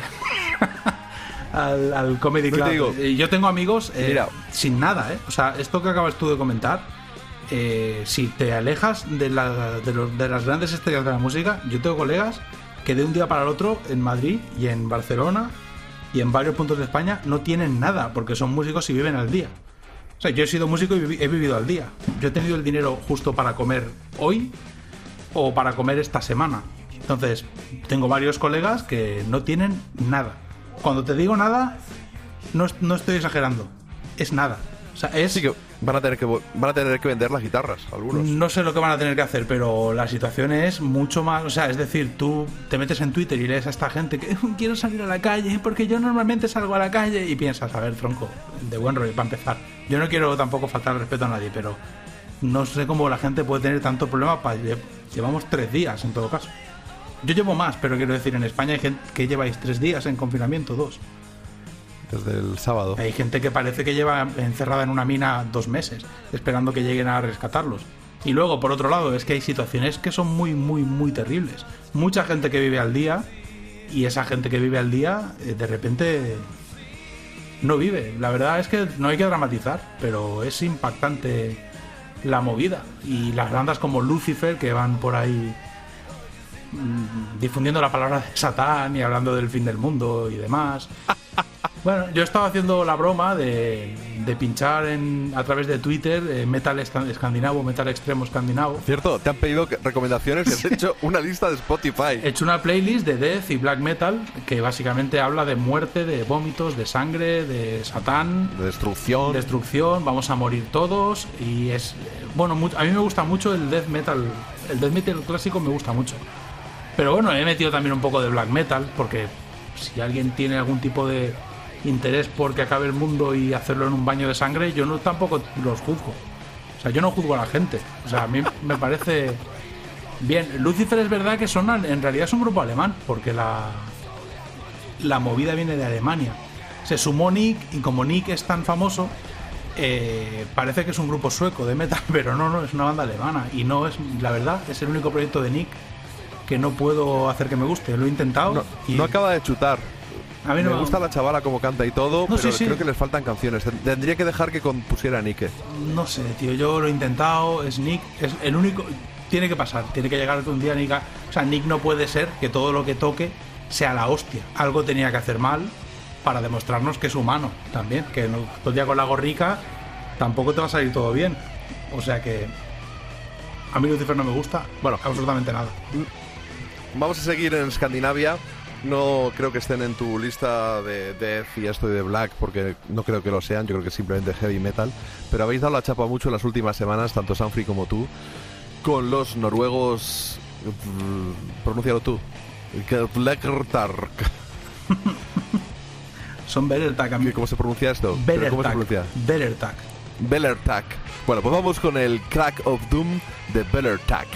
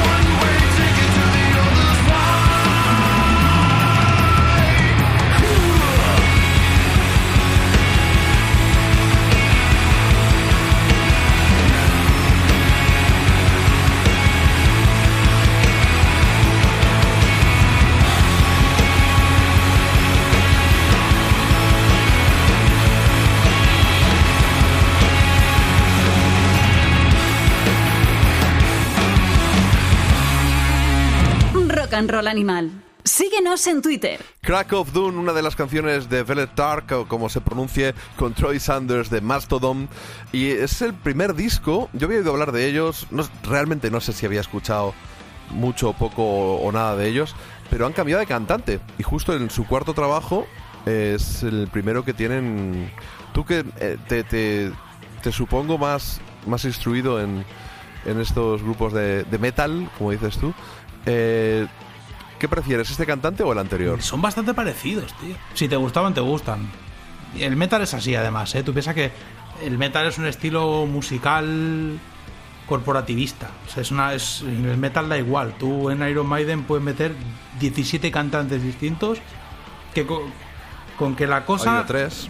Claro. En Deep Purple otros cuantos, en Black Sabbath ni se sabe, el- incluso el- en Judas el- Hay que Priest. tener en cuenta que las tragaderas del público metalero son muchas. Es decir, el... el- Y lo dices con Bueno, amor, desde sí, el respeto y el La cariño, resistencia, ¿verdad? la vergüenza ajena que tiene el colectivo heavy y metalero en general es bastante amplia. Es decir, que, al- que la gente le haya aguantado lo que le ha aguantado a Judas Priest y lo sigan considerando al tipo ese, el Metal God, te da una idea del criterio que hay. No pasa nada porque no hay por qué tener criterio en la vida. Tiene que haber gente con criterio y gente sin criterio. Y para que haya gente con criterio, te- tiene que existir el metal, sin ningún tipo de criterio. Y es lo que pasa en general. Bellertag es verdad que tampoco. Bellertag es de estas bandas que llegan, que rozan mucho con el punk, con el stoner. O sea, Bellertag es un, un grupo poco ortodoxo en cuanto, en cuanto al metal. Tiene su punto de black metal noruego, tiene su puntito de sonido, ya te digo, de este sonido basura escandinavo que llamaban ellos, que es más sueco quizá que, noruego, pero tiene ese punto de sonar mal adrede, que había incluso en bandas suecas como Helicopter y los que hablábamos antes en sus primeros discos, de no, no, queremos que esto suene mal, porque esto tiene que traer el apocalipsis, es ese rollo. Lo que pasa es que Bellertag son la versión un poco más auténtica de proyectos de, de metal moderno que se tiran mucho a la melodía y Bellertag se mantienen un poco en el pegar gritos. El cantante de Bellertag es un máquina, pero se mantienen un poco en el yo te cojo de la pechera y te digo un par de cosas. Sí, muy gritón para mí, ¿eh? Muy gritón para mí, ¿eh? Te lo digo. Es el rollo, ¿eh? También, pero yo toqué, el, yo toqué en un festi y te lo juro, la descarga que hicieron Bellertag era un festi que había poco rock and roll, casi todo era metal. Salieron Bellertag, el bolo muy punky, muy banda de punk rock, pero tío, una, una animalada. El, bate- el bajista pasaba andando por dentro, por encima de la batería. O sea, ellos, ellos iban tocando y el tío eh, subía por la caja, pisaba el bombo y saltaba. Entonces el batería dejaba de tocar un compás, a lo mejor para que el otro pasara. Era como. Era una idea de la olla, tío. Era como, pero estos tíos. Y el guitarra, uno de los guitarras, que creo que son tres, toca con la mano abierta, como si estuviera. Como si estuviera dando sopapos. Es un tío con una pinta de, Jack Black mm, que flipas. O sea, parece, parece que le pegaban en el cole. Pero en el escenario lo ves y dices, pero estos tíos. Una descarga de energía brutal. Y en ese festi también tocaban. eh, de hecho, tocaban Turbo Negro y, era como que los. Para ver era como los grandes dioses del rock escandinavo. Porque, claro, Turbo Negro son Turbo Negro. Pero se los. eh, pero por encima, vamos, era con el cantante inglés de Turbo Negro. Con, o sea, los Turbo Negro 2, por así decirlo. los O 3. Bueno, la última versión de Turbo Negro, que es la que mantiene miembros originales, pero el cantante es otro. Y el batera es otro y suenan, suenan muy, muy distintos. A mí ya te digo, todo el que no conozca a le recomiendo muy mucho que se zambulla. Sobre todo si le gusta, eh, ya te digo, no tanto el metal al que estamos acostumbrados hoy en día, sino que es esta gente que escucha metal de todo tipo, que escucha bandas de cualquier estilo, que escucha metal clásico, que escucha metal de este mal grabado, porque sonando a reventar como suenan, mantienen un poco esa llama del metal puncarrero, de este metal incluso del death and roll que hacían que hacían en Tombet, o sea que o en Tum o como se pronuncie. O sea que yo los recomiendo mucho sin ser, ya te digo, sin ser un estilo que yo escuche en mi casa habitualmente, te vuelan la cabeza estos tíos que, que no ves. Pues mira, ya que estamos en Noruega y ya que has mencionado Turbo Negro, está sonando de fondo la introducción del The Age of Vampires, que es la canción que habría, pues yo creo que la que es su obra maestra, ese Apocalypse Dudes, los tíos del apocalipsis, que en su momento nos sonó, la, la primera escucha, eh, dices, pero si esta entrada es de los Ramones, pero si este riff es de MC5, pero si esto es los Dictators. Y ya, a base de escuchar el disco una y otra vez, porque tiene muy buenas canciones, te olvidas de ese rollo corta y pega y casi eres capa- incapaz de reconocer eh, cuáles eran las inspiraciones tan, tan obvias, ¿no? Pero esa portada negra con la cobra de seis cabezas. Y yo creo que ya que estamos en el apocalipsis y que nosotros podemos ser perfectamente los cuatro jinetes del apocalipsis aquí desde Rock and Roll Animal. Dale caña a este The Age of Vampires.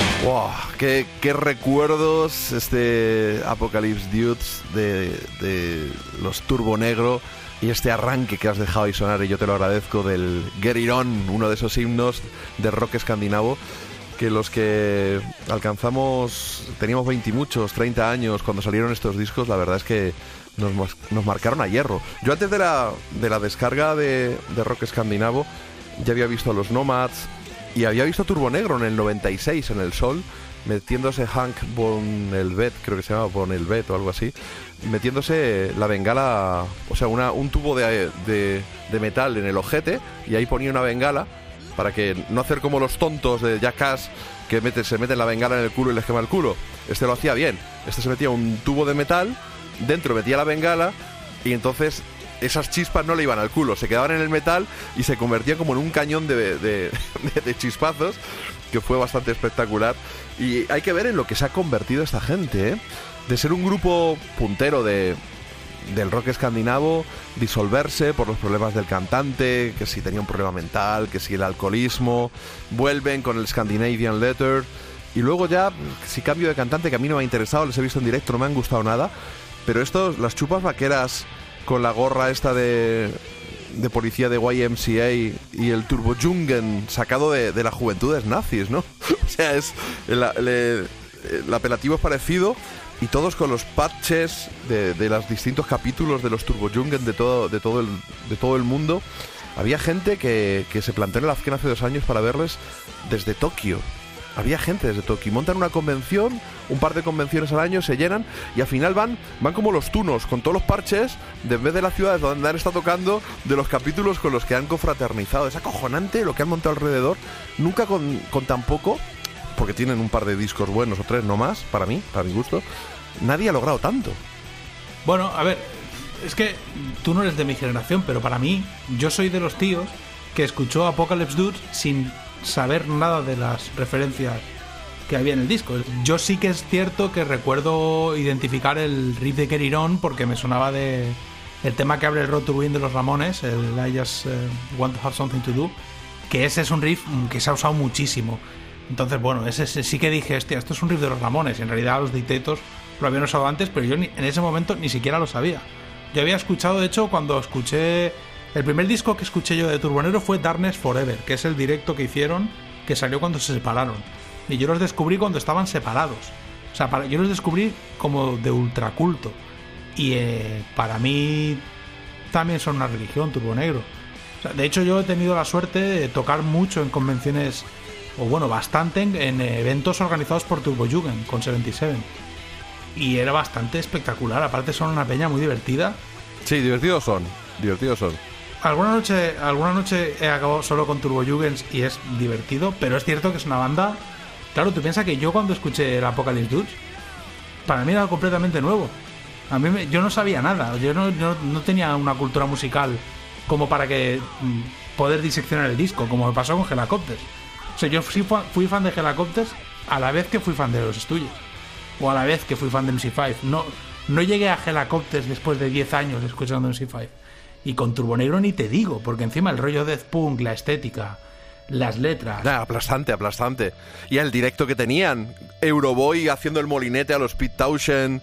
Bueno, bueno, bueno. Eran, eran un espectáculo. Yo recuerdo verle, eh, verles en la gira de reunión con el Scandinavian Leather y me acuerdo que sacaban una radial y se ponía un casco de nazi Euroboy y el teclista, el Polpot Pamparius, le daba con una radial en el casco, saltaban chispas, luego le pasaba la guitarra.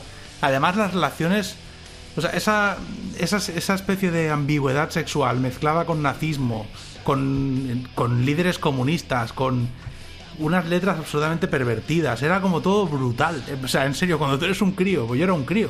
Y un colega me dijo, aparte lo escuché en cinta de cassette. Yo tenía un colega que se llama Charlie Root del grupo Neon Delta y hacíamos un curso de radio juntos. Y él tenía un cassette y trajo un día el... Cuando me imitabas. Cuando me imitabas. Bueno, antes de imitarte, fue, pero con ese tío yo tuve el Incluso antes. Yo con Charlie hice el programa en el que yo me inspiraba en lo que hacías tú, claro. Pero me acuerdo que trajo un cassette y con un casco cada uno, de vuelta de Barcelona a Castelldefels, después un día después de clase, íbamos con un casco cada uno escuchando Darkness Forever. Y yo recuerdo que lo típico que dices, me voy a Barcelona a la calle Talleres y me voy a comprar todo lo que encuentre de Turbo Negro. Y estaban separados. Cuando anunciaron la reunión, para mis colegas y para mí, claro, esas son las bandas que fueron nuestros estuyes o, o nuestros Ramones. Nosotros no tuvimos la suerte de vivir aquella época, ni nos cogió el metal, ni nos cogió el grunge, nos cogió, bueno, el rock escandinavo. Fue el movimiento que nos voló la peluca, porque realmente no hay ninguno otro con el que realmente mi generación se puede identificar eh, en lo tocante al rock and roll propiamente dicho. O sea, el rock and roll más, más puro, por así decirlo, más rockero. Pero es que lo resucitaron, ¿eh? Joder, si Yo recuerdo estar en una pachanga de baloncesto con Fernando Pardo y veníamos en la época aquella que estaban triunfando Prodigy, que en la esquena habíamos pasado de ver a Motorhead y a los Cramps como cabezas de cartel de... Digo, en la esquena, perdón, el Festimat. Y recuerdo, oye, JF, ¿tú no crees que el, que el rock está muerto? recuerdo una conversación con Fernando echando una pachanga de baloncesto. Y cuando surgieron los helicópteros, entendí lo que decía, porque realmente eres. eh, yo, yo tampoco me crié por edad escuchando a MC5 y, y a los Stooges, sino a los, sino a los Beatles, como he contado, que no, eran, que no eran de mi época, pero bueno, fueron mi infancia musical. Pero yo que sé, a los Judas, a los Maiden, ACDC, Motorhead. Pero cuando llegaron Helicopters, cuando llegaron Turbo Negros, que no tienes. No, ha habido un momento que parecía casi que pidieras disculpas por no haber tenido referencias. Los que las teníamos llegaron y nos arrasaron vivos, porque Bueno, sí, sí. nos pillaron con unas ganas de rock. Ha- Había habido ahí un vacío durante unos años de Sí. falta de referentes. Que, que llegar estos grupos reivindicando el rock de los 70 guitarrero, el high energy, y encima con esa puesta en escena, que era medio Alice Cooper, medio Kiss, medio lo que quieras decir. Esa es otra. Yo, Alucinante. yo por ejemplo, yo llegué antes a Turbo Negro que a Alice Cooper. Sea, yo, pero ¿por qué se pintan los ojos? ¿Por Alice Cooper? Pues voy a por discos de Alice Cooper. Como, como Por el primer maquillaje de Alice Cooper, ni siquiera por el que Claro. la gente ya. por Pero el si es que, mira, yo creo que Bueno, entre, actualmente. entre Backyard Babies, eh, Helicopters y Turbo Negro. ¿Y Lucifer? Sí, pero Lucifer a mí no me petaron tanto la olla, ¿eh? me, me gustaban, pero mi disco favorito fue el disco que, que los sepultó, el Automatic Thrill. Pero es que en el caso de Turbo Negro, te lo juro, era obsesión. Eh, Yo recuerdo obsesión como la que tuve con Iggy Pop, porque Turbo Negro eran de hecho, el- seguramente, ahora no me acuerdo, otro día estuve revisando las notas, pero cuando hice el disco, elegí este título, One, One Horse Town Apocalypse, porque el concepto Apocalypse a mí me lo inculcaron Turbo Negro. O sea, de Turbo Negro llegué a Mayhem, al Black Metal, de, llegué a caminos que yo nunca hubiera transitado de otra manera. Y realmente era apasionante porque no había nada parecido. O sea, un grupo de noruegos, encima noruegos, porque tú normalmente no te imaginas que de Noruega. O sea, hasta que tú conoces Noruega de verdad y puedes viajar allí y puedes interpretar de alguna manera por qué son como son, a ti no te parece que de Noruega vengan turbo negro o que Noruega sea el país en el que quemaban iglesias o que es, es algo que descubres y te quedas pensando, madre mía, tronco. O sea, este universo yo recuerdo yo recomiendo mucho a todo el mundo que vaya a Noruega, no ahora, esperaos a que se acabe el apocalipsis y ya luego ir a Noruega es muy caro, pero es, es acojonante. Yo tuve la suerte con 77 de hacer una mini gira por Noruega que tuvimos que hacer por carretera y cruzar el país de lado a lado y fue espectacular. Yo recuerdo el primer día, tocamos en un pueblo de montaña, el otro día me acordaba. Yo era vegetariano en ese momento. Y recuerdo tocamos en una especie de granja de cazadores, que era un hotel que en realidad era una casa convertida en hotel, y tocabas en el salón. O sea, llegamos al salón de esa gente, porque era el salón de su casa, con el Ampec, con un 810, con los Marshall en plan ACDC, y nos pusimos a tocar a todo lo que daba. Los pavos borrachos como cubas, bebiendo alcohol que destilaban. Y recuerdo que nos dijeron, ¿qué queréis comer? Y nos hicieron pizzas. Y yo le dije, oye, ¿me puedes hacer una pizza sin queso? Y el tipo, que era como una especie de cazador en plan Peri de los Cohen, me dijo, o sea, casi le da un ictus. No, no, no, no, no te la hago. Digo, pero es que no como queso. Pues no comes pizza. Digo, pero hazme la pizza, pero no le pongas queso. No, no, una pizza lleva queso. Y ahora, pero tío, que eres noruego, ¿qué más te da? O sea, ¿Sabes cuando dices, ¿por qué me estás discutiendo esto? Si es que tienes respeto por la comida italiana y que no, que no, que no. Acabé comiendo pescado. Por no discutir y porque dije, estos tíos tienen un montón de armas. O sea, son cazadores Voy a morir de hambre. Claro, digo, estos me, pues estos me matan. Y recuerdo que nos dijeron, ¿os tenéis que despertar alguna hora? Dijimos, hombre, a las 6. Ah, nosotros os despertamos. Se pasaron la noche bebiendo, con- bajándose botellas de un licor que no lo probé, lo destilaban ellos, pero te lo juro, yo no he visto a nadie tan borracho y con tanta pinta de cazador con problemas. Y es que era un capítulo de Fargo, te lo juro. O sea, si hubiera muerto alguien ahí, daba para una peli. Y es verdad porque realmente dices, claro, estos tíos viven aislados en las montañas gran parte del año. Nosotros fuimos en verano y ahí se podía llegar, pero tú pensabas, por la carretera que cruzas por montañas absolutamente nevadas, aunque estés en verano, tú vas, cruzas un valle en el que solo hay un lago que se te pierde la vista, todo nevado, y en la ladera de enfrente que ves, hay tres casas de color rojo y amarillo. Luego giras, hay una montaña gigante toda nevada, pasas por un túnel, un túnel sin ventilación y hay ciclistas dentro. O sea, movías así. Cruzas en un ferry, un laguito, no sé qué, llegas a la otra esquina, otro lago gigante, al otro lado del lago sin carretera de acceso, una casa. Y de la casa sale humo. Es decir, hay un tío ahí dentro, seguro. Por lo menos uno. Es como... Es un país, te lo juro, es un país acojonante. Y ya cuando te... Si entras en el mundo de Mayhem y... No sé si hemos, hemos recomendado aquí la película Lords of Chaos o Lords of Chaos o Chaos o como queráis pronunciarlo. Es una, es una película eh, realista, bastante realista, de lo que pasó en Mayhem. La historia de Mayhem es una banda que montó eh, el colgado este, que en el fondo tenía una especie de, asociación de locos satánicos y los empezó a azuzar, rollo, venga, venga, un poco como Vox, pero en satánico noruego. Los empezó a azuzar a zumbaos y llegó un zumbao que estaba más zumbao que todos se puso a quemar iglesias. Llegó otro y se puso a matar gays. Llegó otro y bueno. Esta gente han pasado a la historia porque acabaron el zumbao que quemaba iglesias y el que los azuzaba peleándose y uno matando al otro. El que quemaba iglesias. en plan raperos, pero En, en plan raperos. los raperos, sí, sí, ¿no? en plan raperos, pero versión satánica noruega. Y hay una peli que aquí en Estados Unidos se puede ver en Hulu, pero no sé en Europa, se llama Lords of Chaos, el Señores del Caos. Y esa película os la recomiendo porque además la historia, yo he tenido la suerte de tener eh, contacto, bueno, de ser colega de, de miembros ilustres del death, del death metal escandinavo, y el death metal sueco era como su enemigo.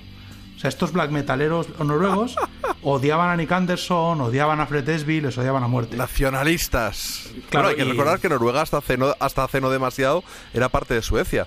Y Claro, no, del eh, siglo aparte- XX, finales del XIX, se, No. se convirtió en un país. Pero era un odio de satanismo. Es como que no sois satánicos de verdad. Vosotros estáis haciendo esto por el dinero y por las risas. Pero lo- yo te hablo de Mayhem, que son gente que el cantante, por ejemplo, el cantante de Mayhem, el primer disco de Mayhem, lo, grabó un tío que se suicidó. O sea, el cantante no llegó a hacer conciertos porque se, se pegó un tiro. Y esto que no voy a spoilearlo está en la película. Yo la recomiendo, ¿eh? Es una peli muy, muy curiosa para todo aquel que no haya tenido la suerte, bueno, suerte, para que le interese y disfrute con esto, de acercarse al, al metal noruego, metal extremo noruego, también hay metal normal en Noruega, pero el metal extremo noruego yo lo recomiendo mucho y podéis buscar en Twitter la playlist de metal escandinavo que he hecho, que bueno, no sé si os va a gustar, pero os recomiendo esta película y os recomiendo Curiosa. Turbo Negro. Curiosa desde luego va a ser. Mira, vamos a, vamos a ir terminando con tu sección, pero sobre todo con la parte más cañera, porque hemos hablado de Noruega, hemos hablado de Glucifer, hemos hablado del Automatic Thrill, ese, ese disco final de, de Glucifer, que a mí, sin embargo, es... Para mí, musicalmente, ese sonido me gusta mucho menos. Y hemos hablado de Ro, tu compañero, que, o Rau, que estaba contigo en 77, que se corrió esas juergas y esos viajes con, contigo y con los Valeta. Y su banda de ahora, Death Yard, o Death Yard, o como se quiera pronunciar, tienen un disco nuevo, que también el título nos viene al pelo, Armageddon It. Lo que no sé si saben es que es una, el título también de una canción de Def Leppard, de Listeria, pero bueno. Y la verdad es que la canción que le da título al, al disco es otro auténtico pelotazo. Well, it's big and terrible.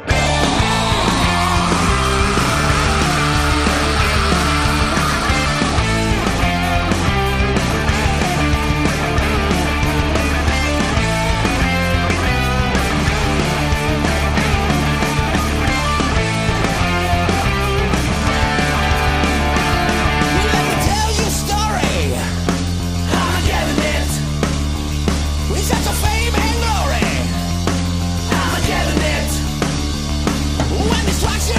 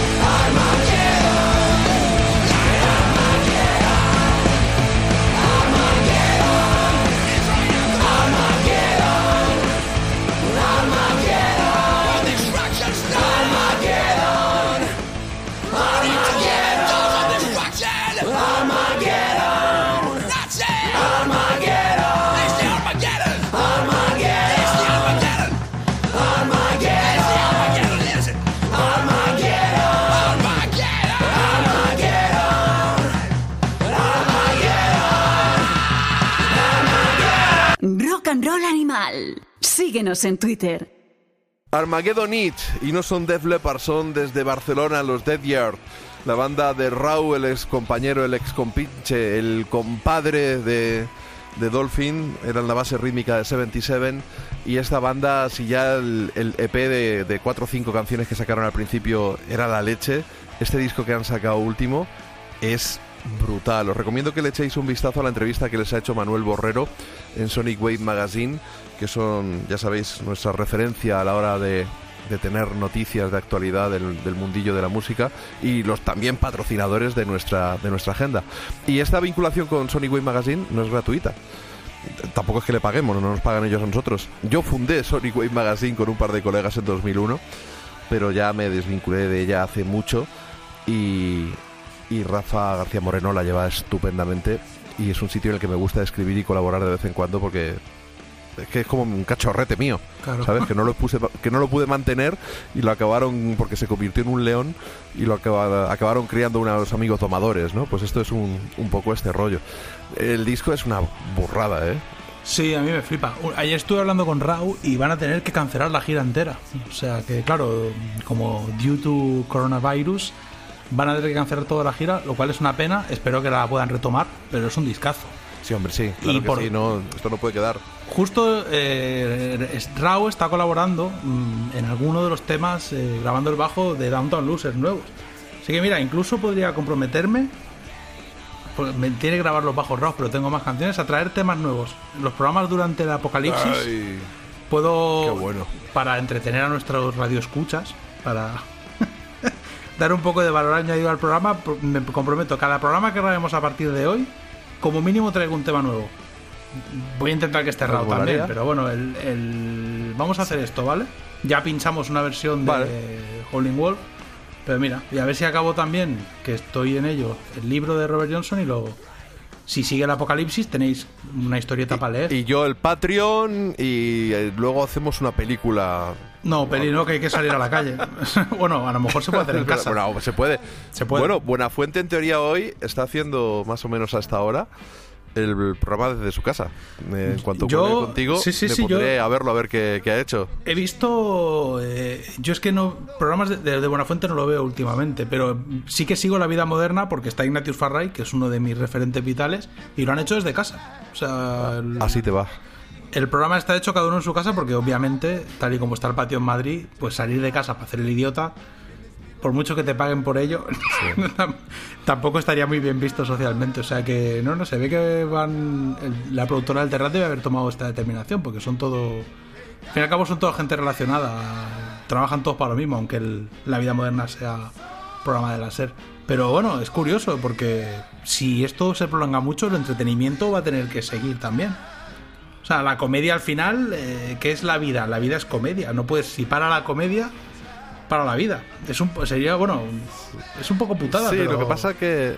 Sí, no, no, putada, pero decir, para, para alguien como Buenafuente, con el riñón bastante cubierto, pues esto, bueno, pues puede ser hasta divertido. Para los que estamos ahí, que nos podemos quedar sin casa, sin No, negocio, no, sin es nada, un- es un y con una deuda de por vida, es un marrón grande. Ah, Así que, no, yo vamos a dejar de bromear. Yo confío en que el gobierno va a tomar medidas. ¿eh? Suena raro este mensaje que estoy dando viniendo de mí sobre todo, pero confío en que, a ver, se van a hacer moratorias de pago y se va a Mañana, mañana Se va a hay ca- un consejo de ministros Claro, tronco. que ya veremos a ver.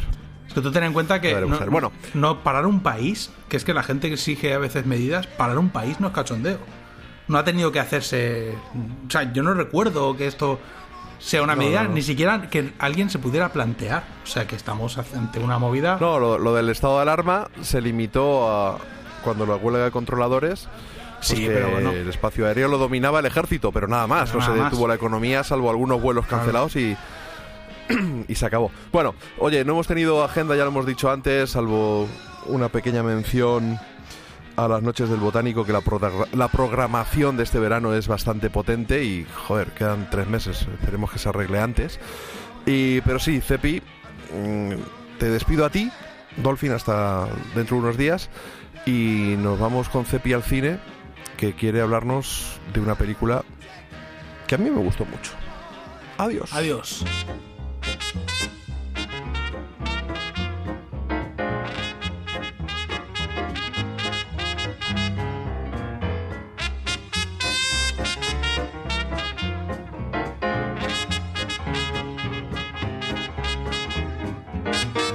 Soy Woody Allen. Bueno, se preguntarán qué hago en este programa de rock si yo soy un tío de clarinete. Bueno, pues resulta que Cepi Bonham nos lleva al cine, sí. Jennifer Jackson, la protagonista del eminente biopic sobre nuestra querida y añorada Aretha Franklin, Respect, es el leitmotiv para el visionado de la película de hoy. Con todos vosotros, ¡Animales! Dream Girls. Basada en el musical de Broadway, narra el ascenso a la fama del trío musical de chicas The Dreammates, nombre en clara alusión a la Supremes de Diana Rose. Su despiadada compañía discográfica abandona sus ideales de liberación afroamericana para venderse a un sonido más comercial. Otra clara referencia esta vez al sello Motown de Detroit. El grupo, formado por Dina, interpretado por Beyoncé, Effie por Jackson y Laurel, se presenta a un concurso de talentos donde son descubiertas por un manager, a cargo del actor Jamie Foxx.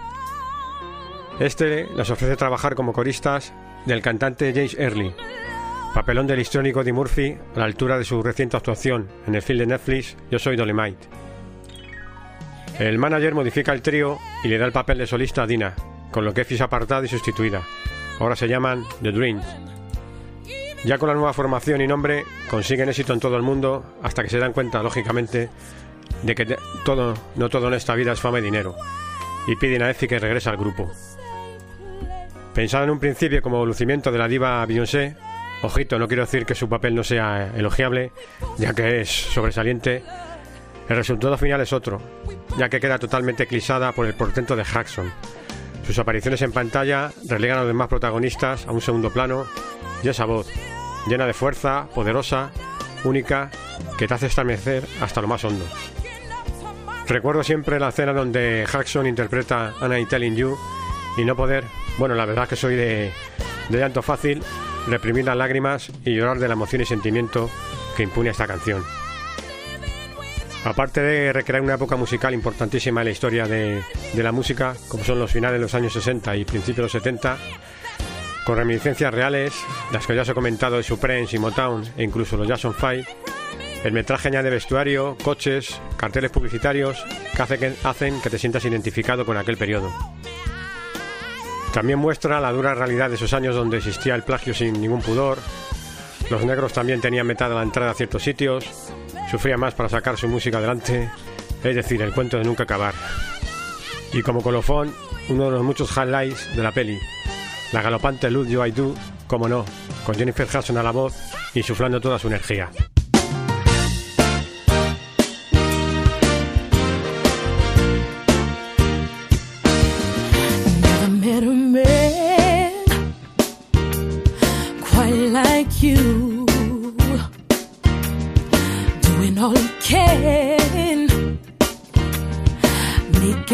Dreams come true.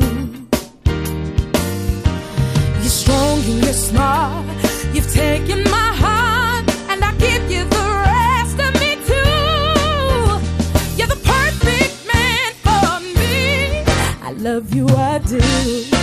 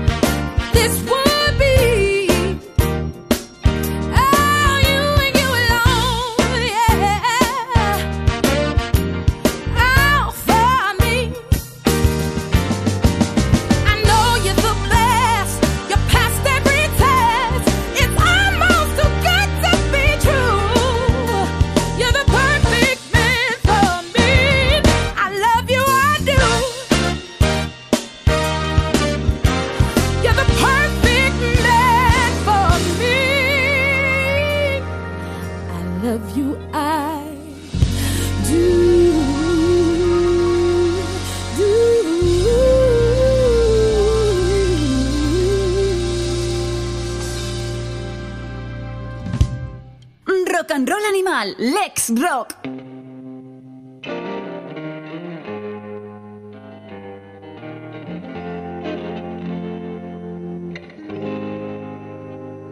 La costumbre, narcótica prosperidad,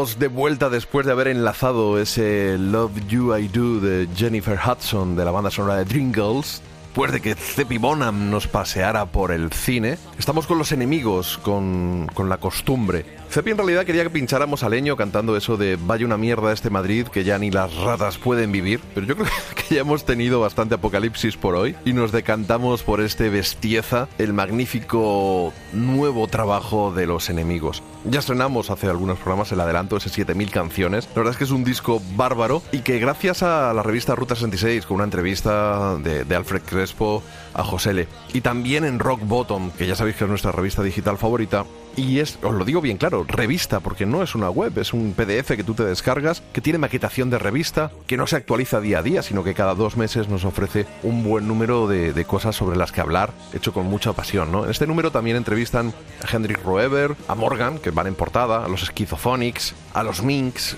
que van en contraportada, y bueno, pues tenemos también secciones como el Rincón de Poli de, de Jesús Sánchez, que se lo dedica en esta ocasión eh, a Lorne Malvo, ese pérfido personaje de Billy Bob Thornton en la primera temporada de Fargo, que yo os lo digo, de la actualidad es mi serie favorita, sin lugar a dudas. Aunque hay gente que dice que es una miniserie porque cada temporada es, bueno, independiente y no, no tardan un año, sino que tardan un año y medio o dos años o lo que necesitan en volver pero la verdad es que es una delicia haber disfrutado de estas tres temporadas y deseando que llegue la cuarta.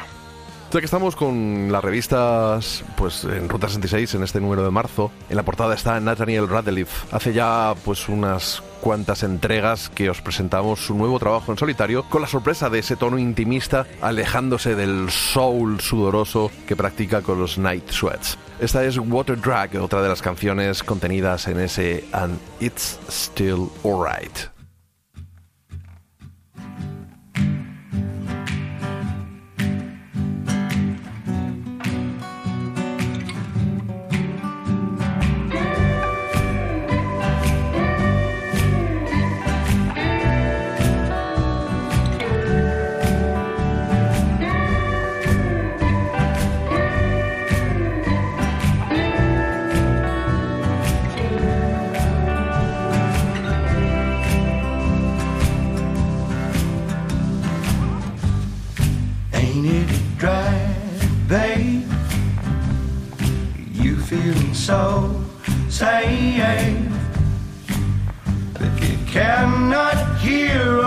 Or ignore.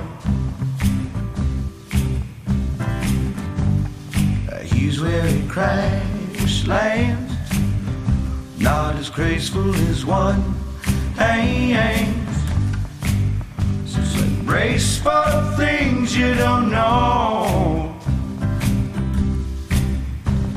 I love, I love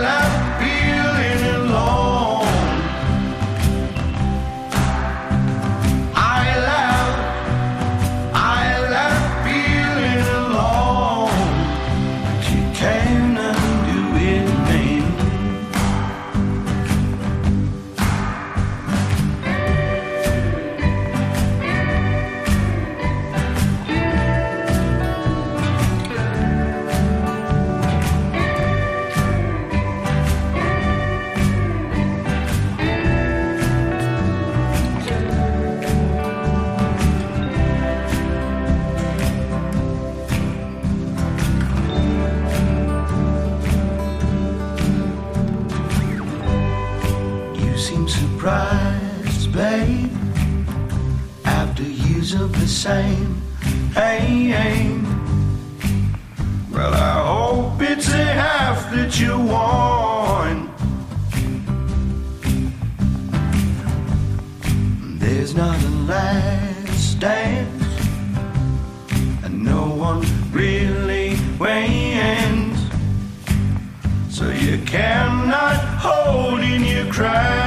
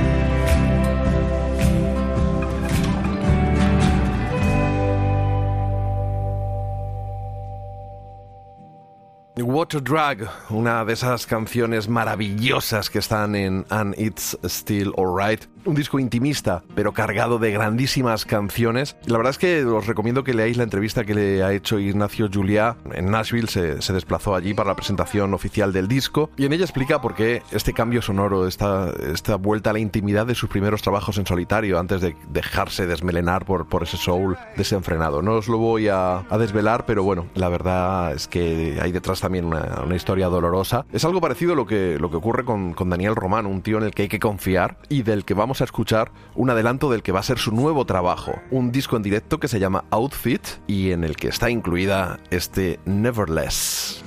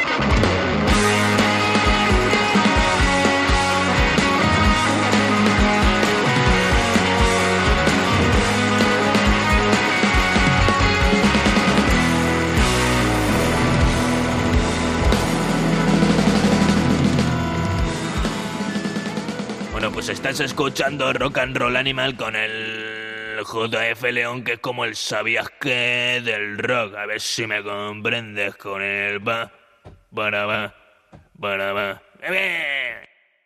Os voy a confesar que eh, estuve un tiempo ahí, digo, Neverless, es que la canción me suena muchísimo. Estuve buscando en, sus discos, no la encuentro, no la encuentro, y caí que en 2018 Daniel Romano se sacó dos discos de la manga que no están ni en Spotify, que están en Bandcamp, o los publicó en Bandcamp, pero ahora si los buscáis por ahí hábilmente los vais a encontrar. Y uno de ellos se llamaba así precisamente. Uno era de un corte un tanto más intimista de, de cantautor y otro más parecido a lo que estaba haciendo en, en ese momento. En, en el repertorio que se ve en, en Spotify, si, ampliás- si ampliáis la imagen, vais a ver el, el listado de canciones Porque si este hombre ya cada uno de sus discos es distinto y, va cambiando estilísticamente, para mí es un genio, al estilo de, de Bob Dylan, salvando las distancias, pero entendedme, cómo cambia las canciones mm, en directo, cada día es diferente, su banda improvisa, es, para mí es una maravilla, ya lo sabéis, soy un pesado con, con Daniel Romano, pero yo creo que la Polaroid que vivimos con ese repertorio que incluye canciones como Roya y otros clásicos de, de los últimos discos, tiene una pinta enorme y yo tengo la verdad es que muchísimas, muchísimas ganas de escucharlo y echármelo a las orejas completo.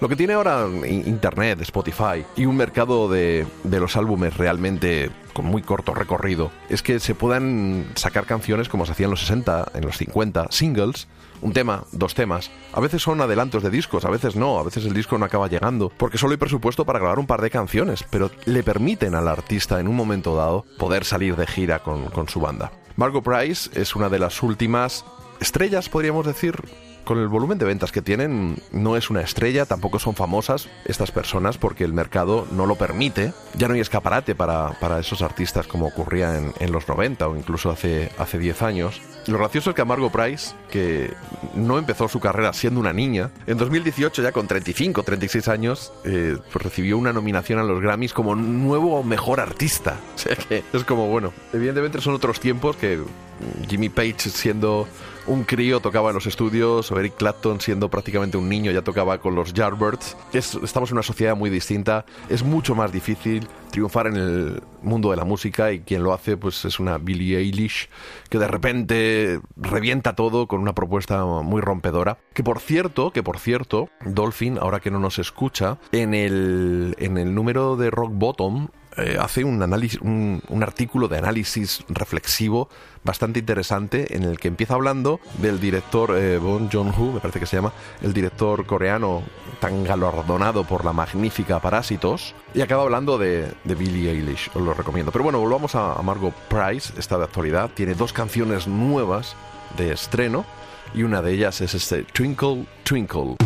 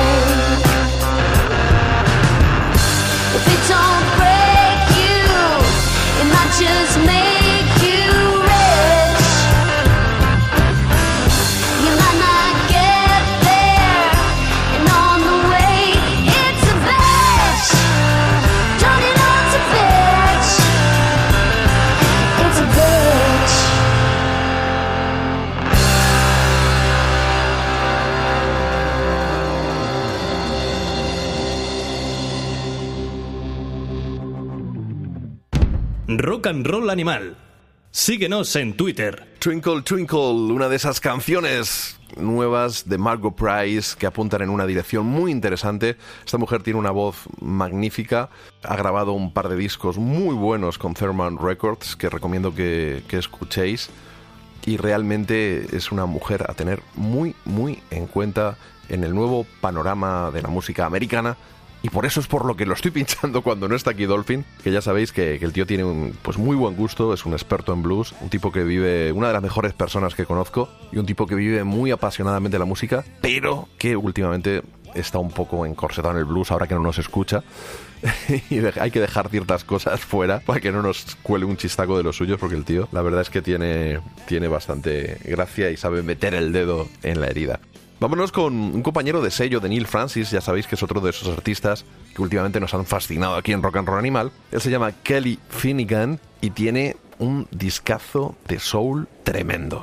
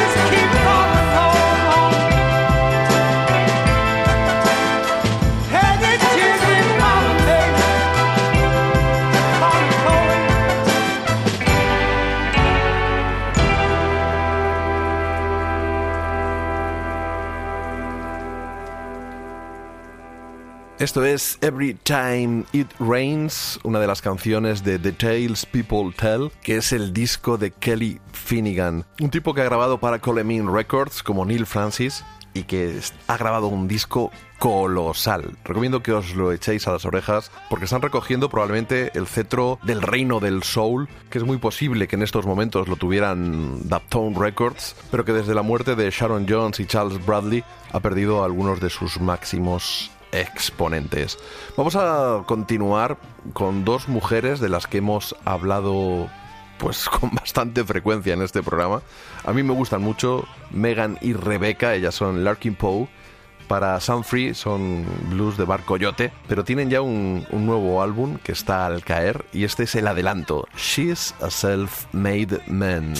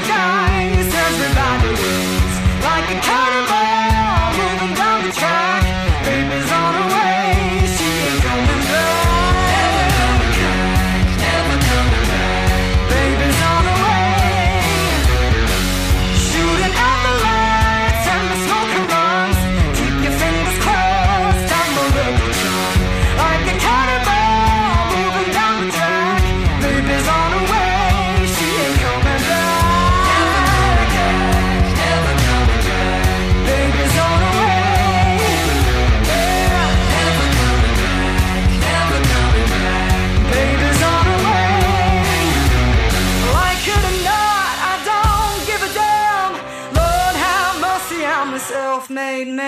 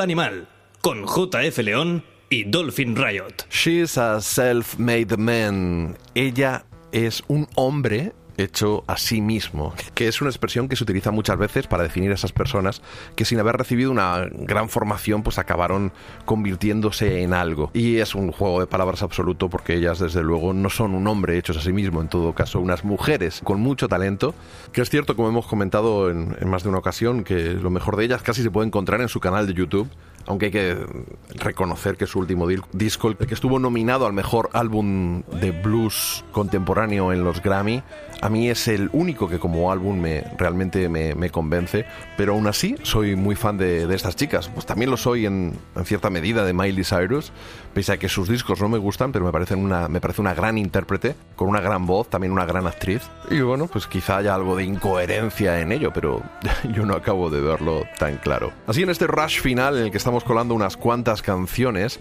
hay que hablar de Pete Molinari. Es un tipo que hace que hace folk, que muchos veían en él como al Dylan británico del siglo XXI y que estuvo tocando en España, yo creo que en 2011, 2012. No ha grabado muchos discos desde entonces, pero este que acaba de poner en la calle es una maravilla.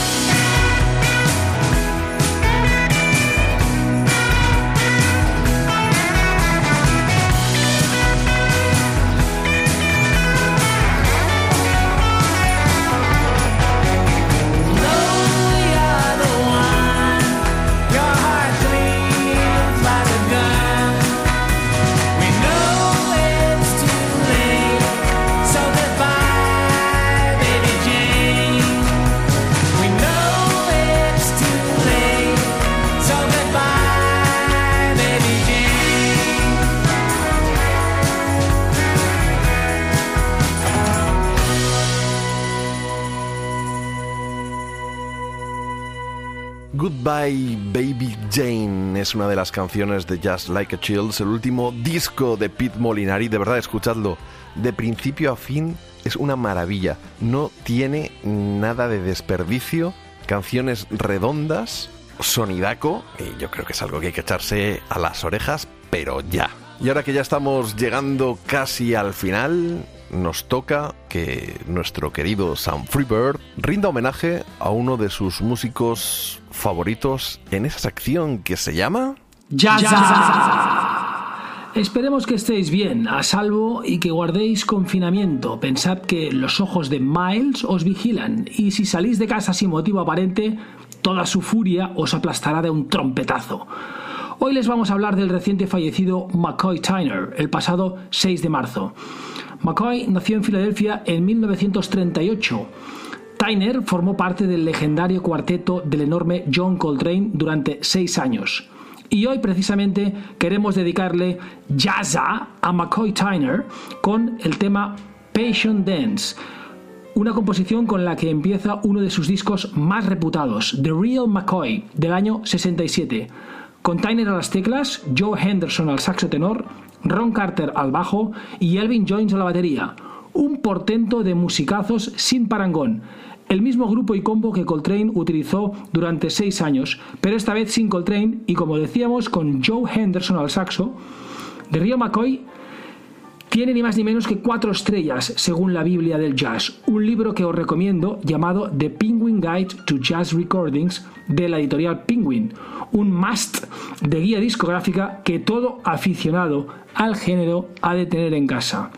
Según el referido libro, The Real McCoy es uno de los discos indispensables de la discografía del pianista, y yo también lo certifico. Y con Passion Dance, tema estrella del pianista, las dinámicas del grupo suenan hasta el límite, comandadas por las rápidas teclas de Tyner, que era un portento de la naturaleza. Probablemente el pianista más rápido de toda la historia del jazz. Os recomiendo que os hagáis con la versión en CD del disco Real McCoy, remasterizada por el afamado productor Rudy Van Gelder. Igualmente, yo tengo un especial cariño por el disco Live at Newport, publicado un año antes que Real McCoy, en concreto en el año 63. Fue el primer disco del pianista que entró en mi colección. También os recomiendo su escucha y su adquisición. ¡Jazz!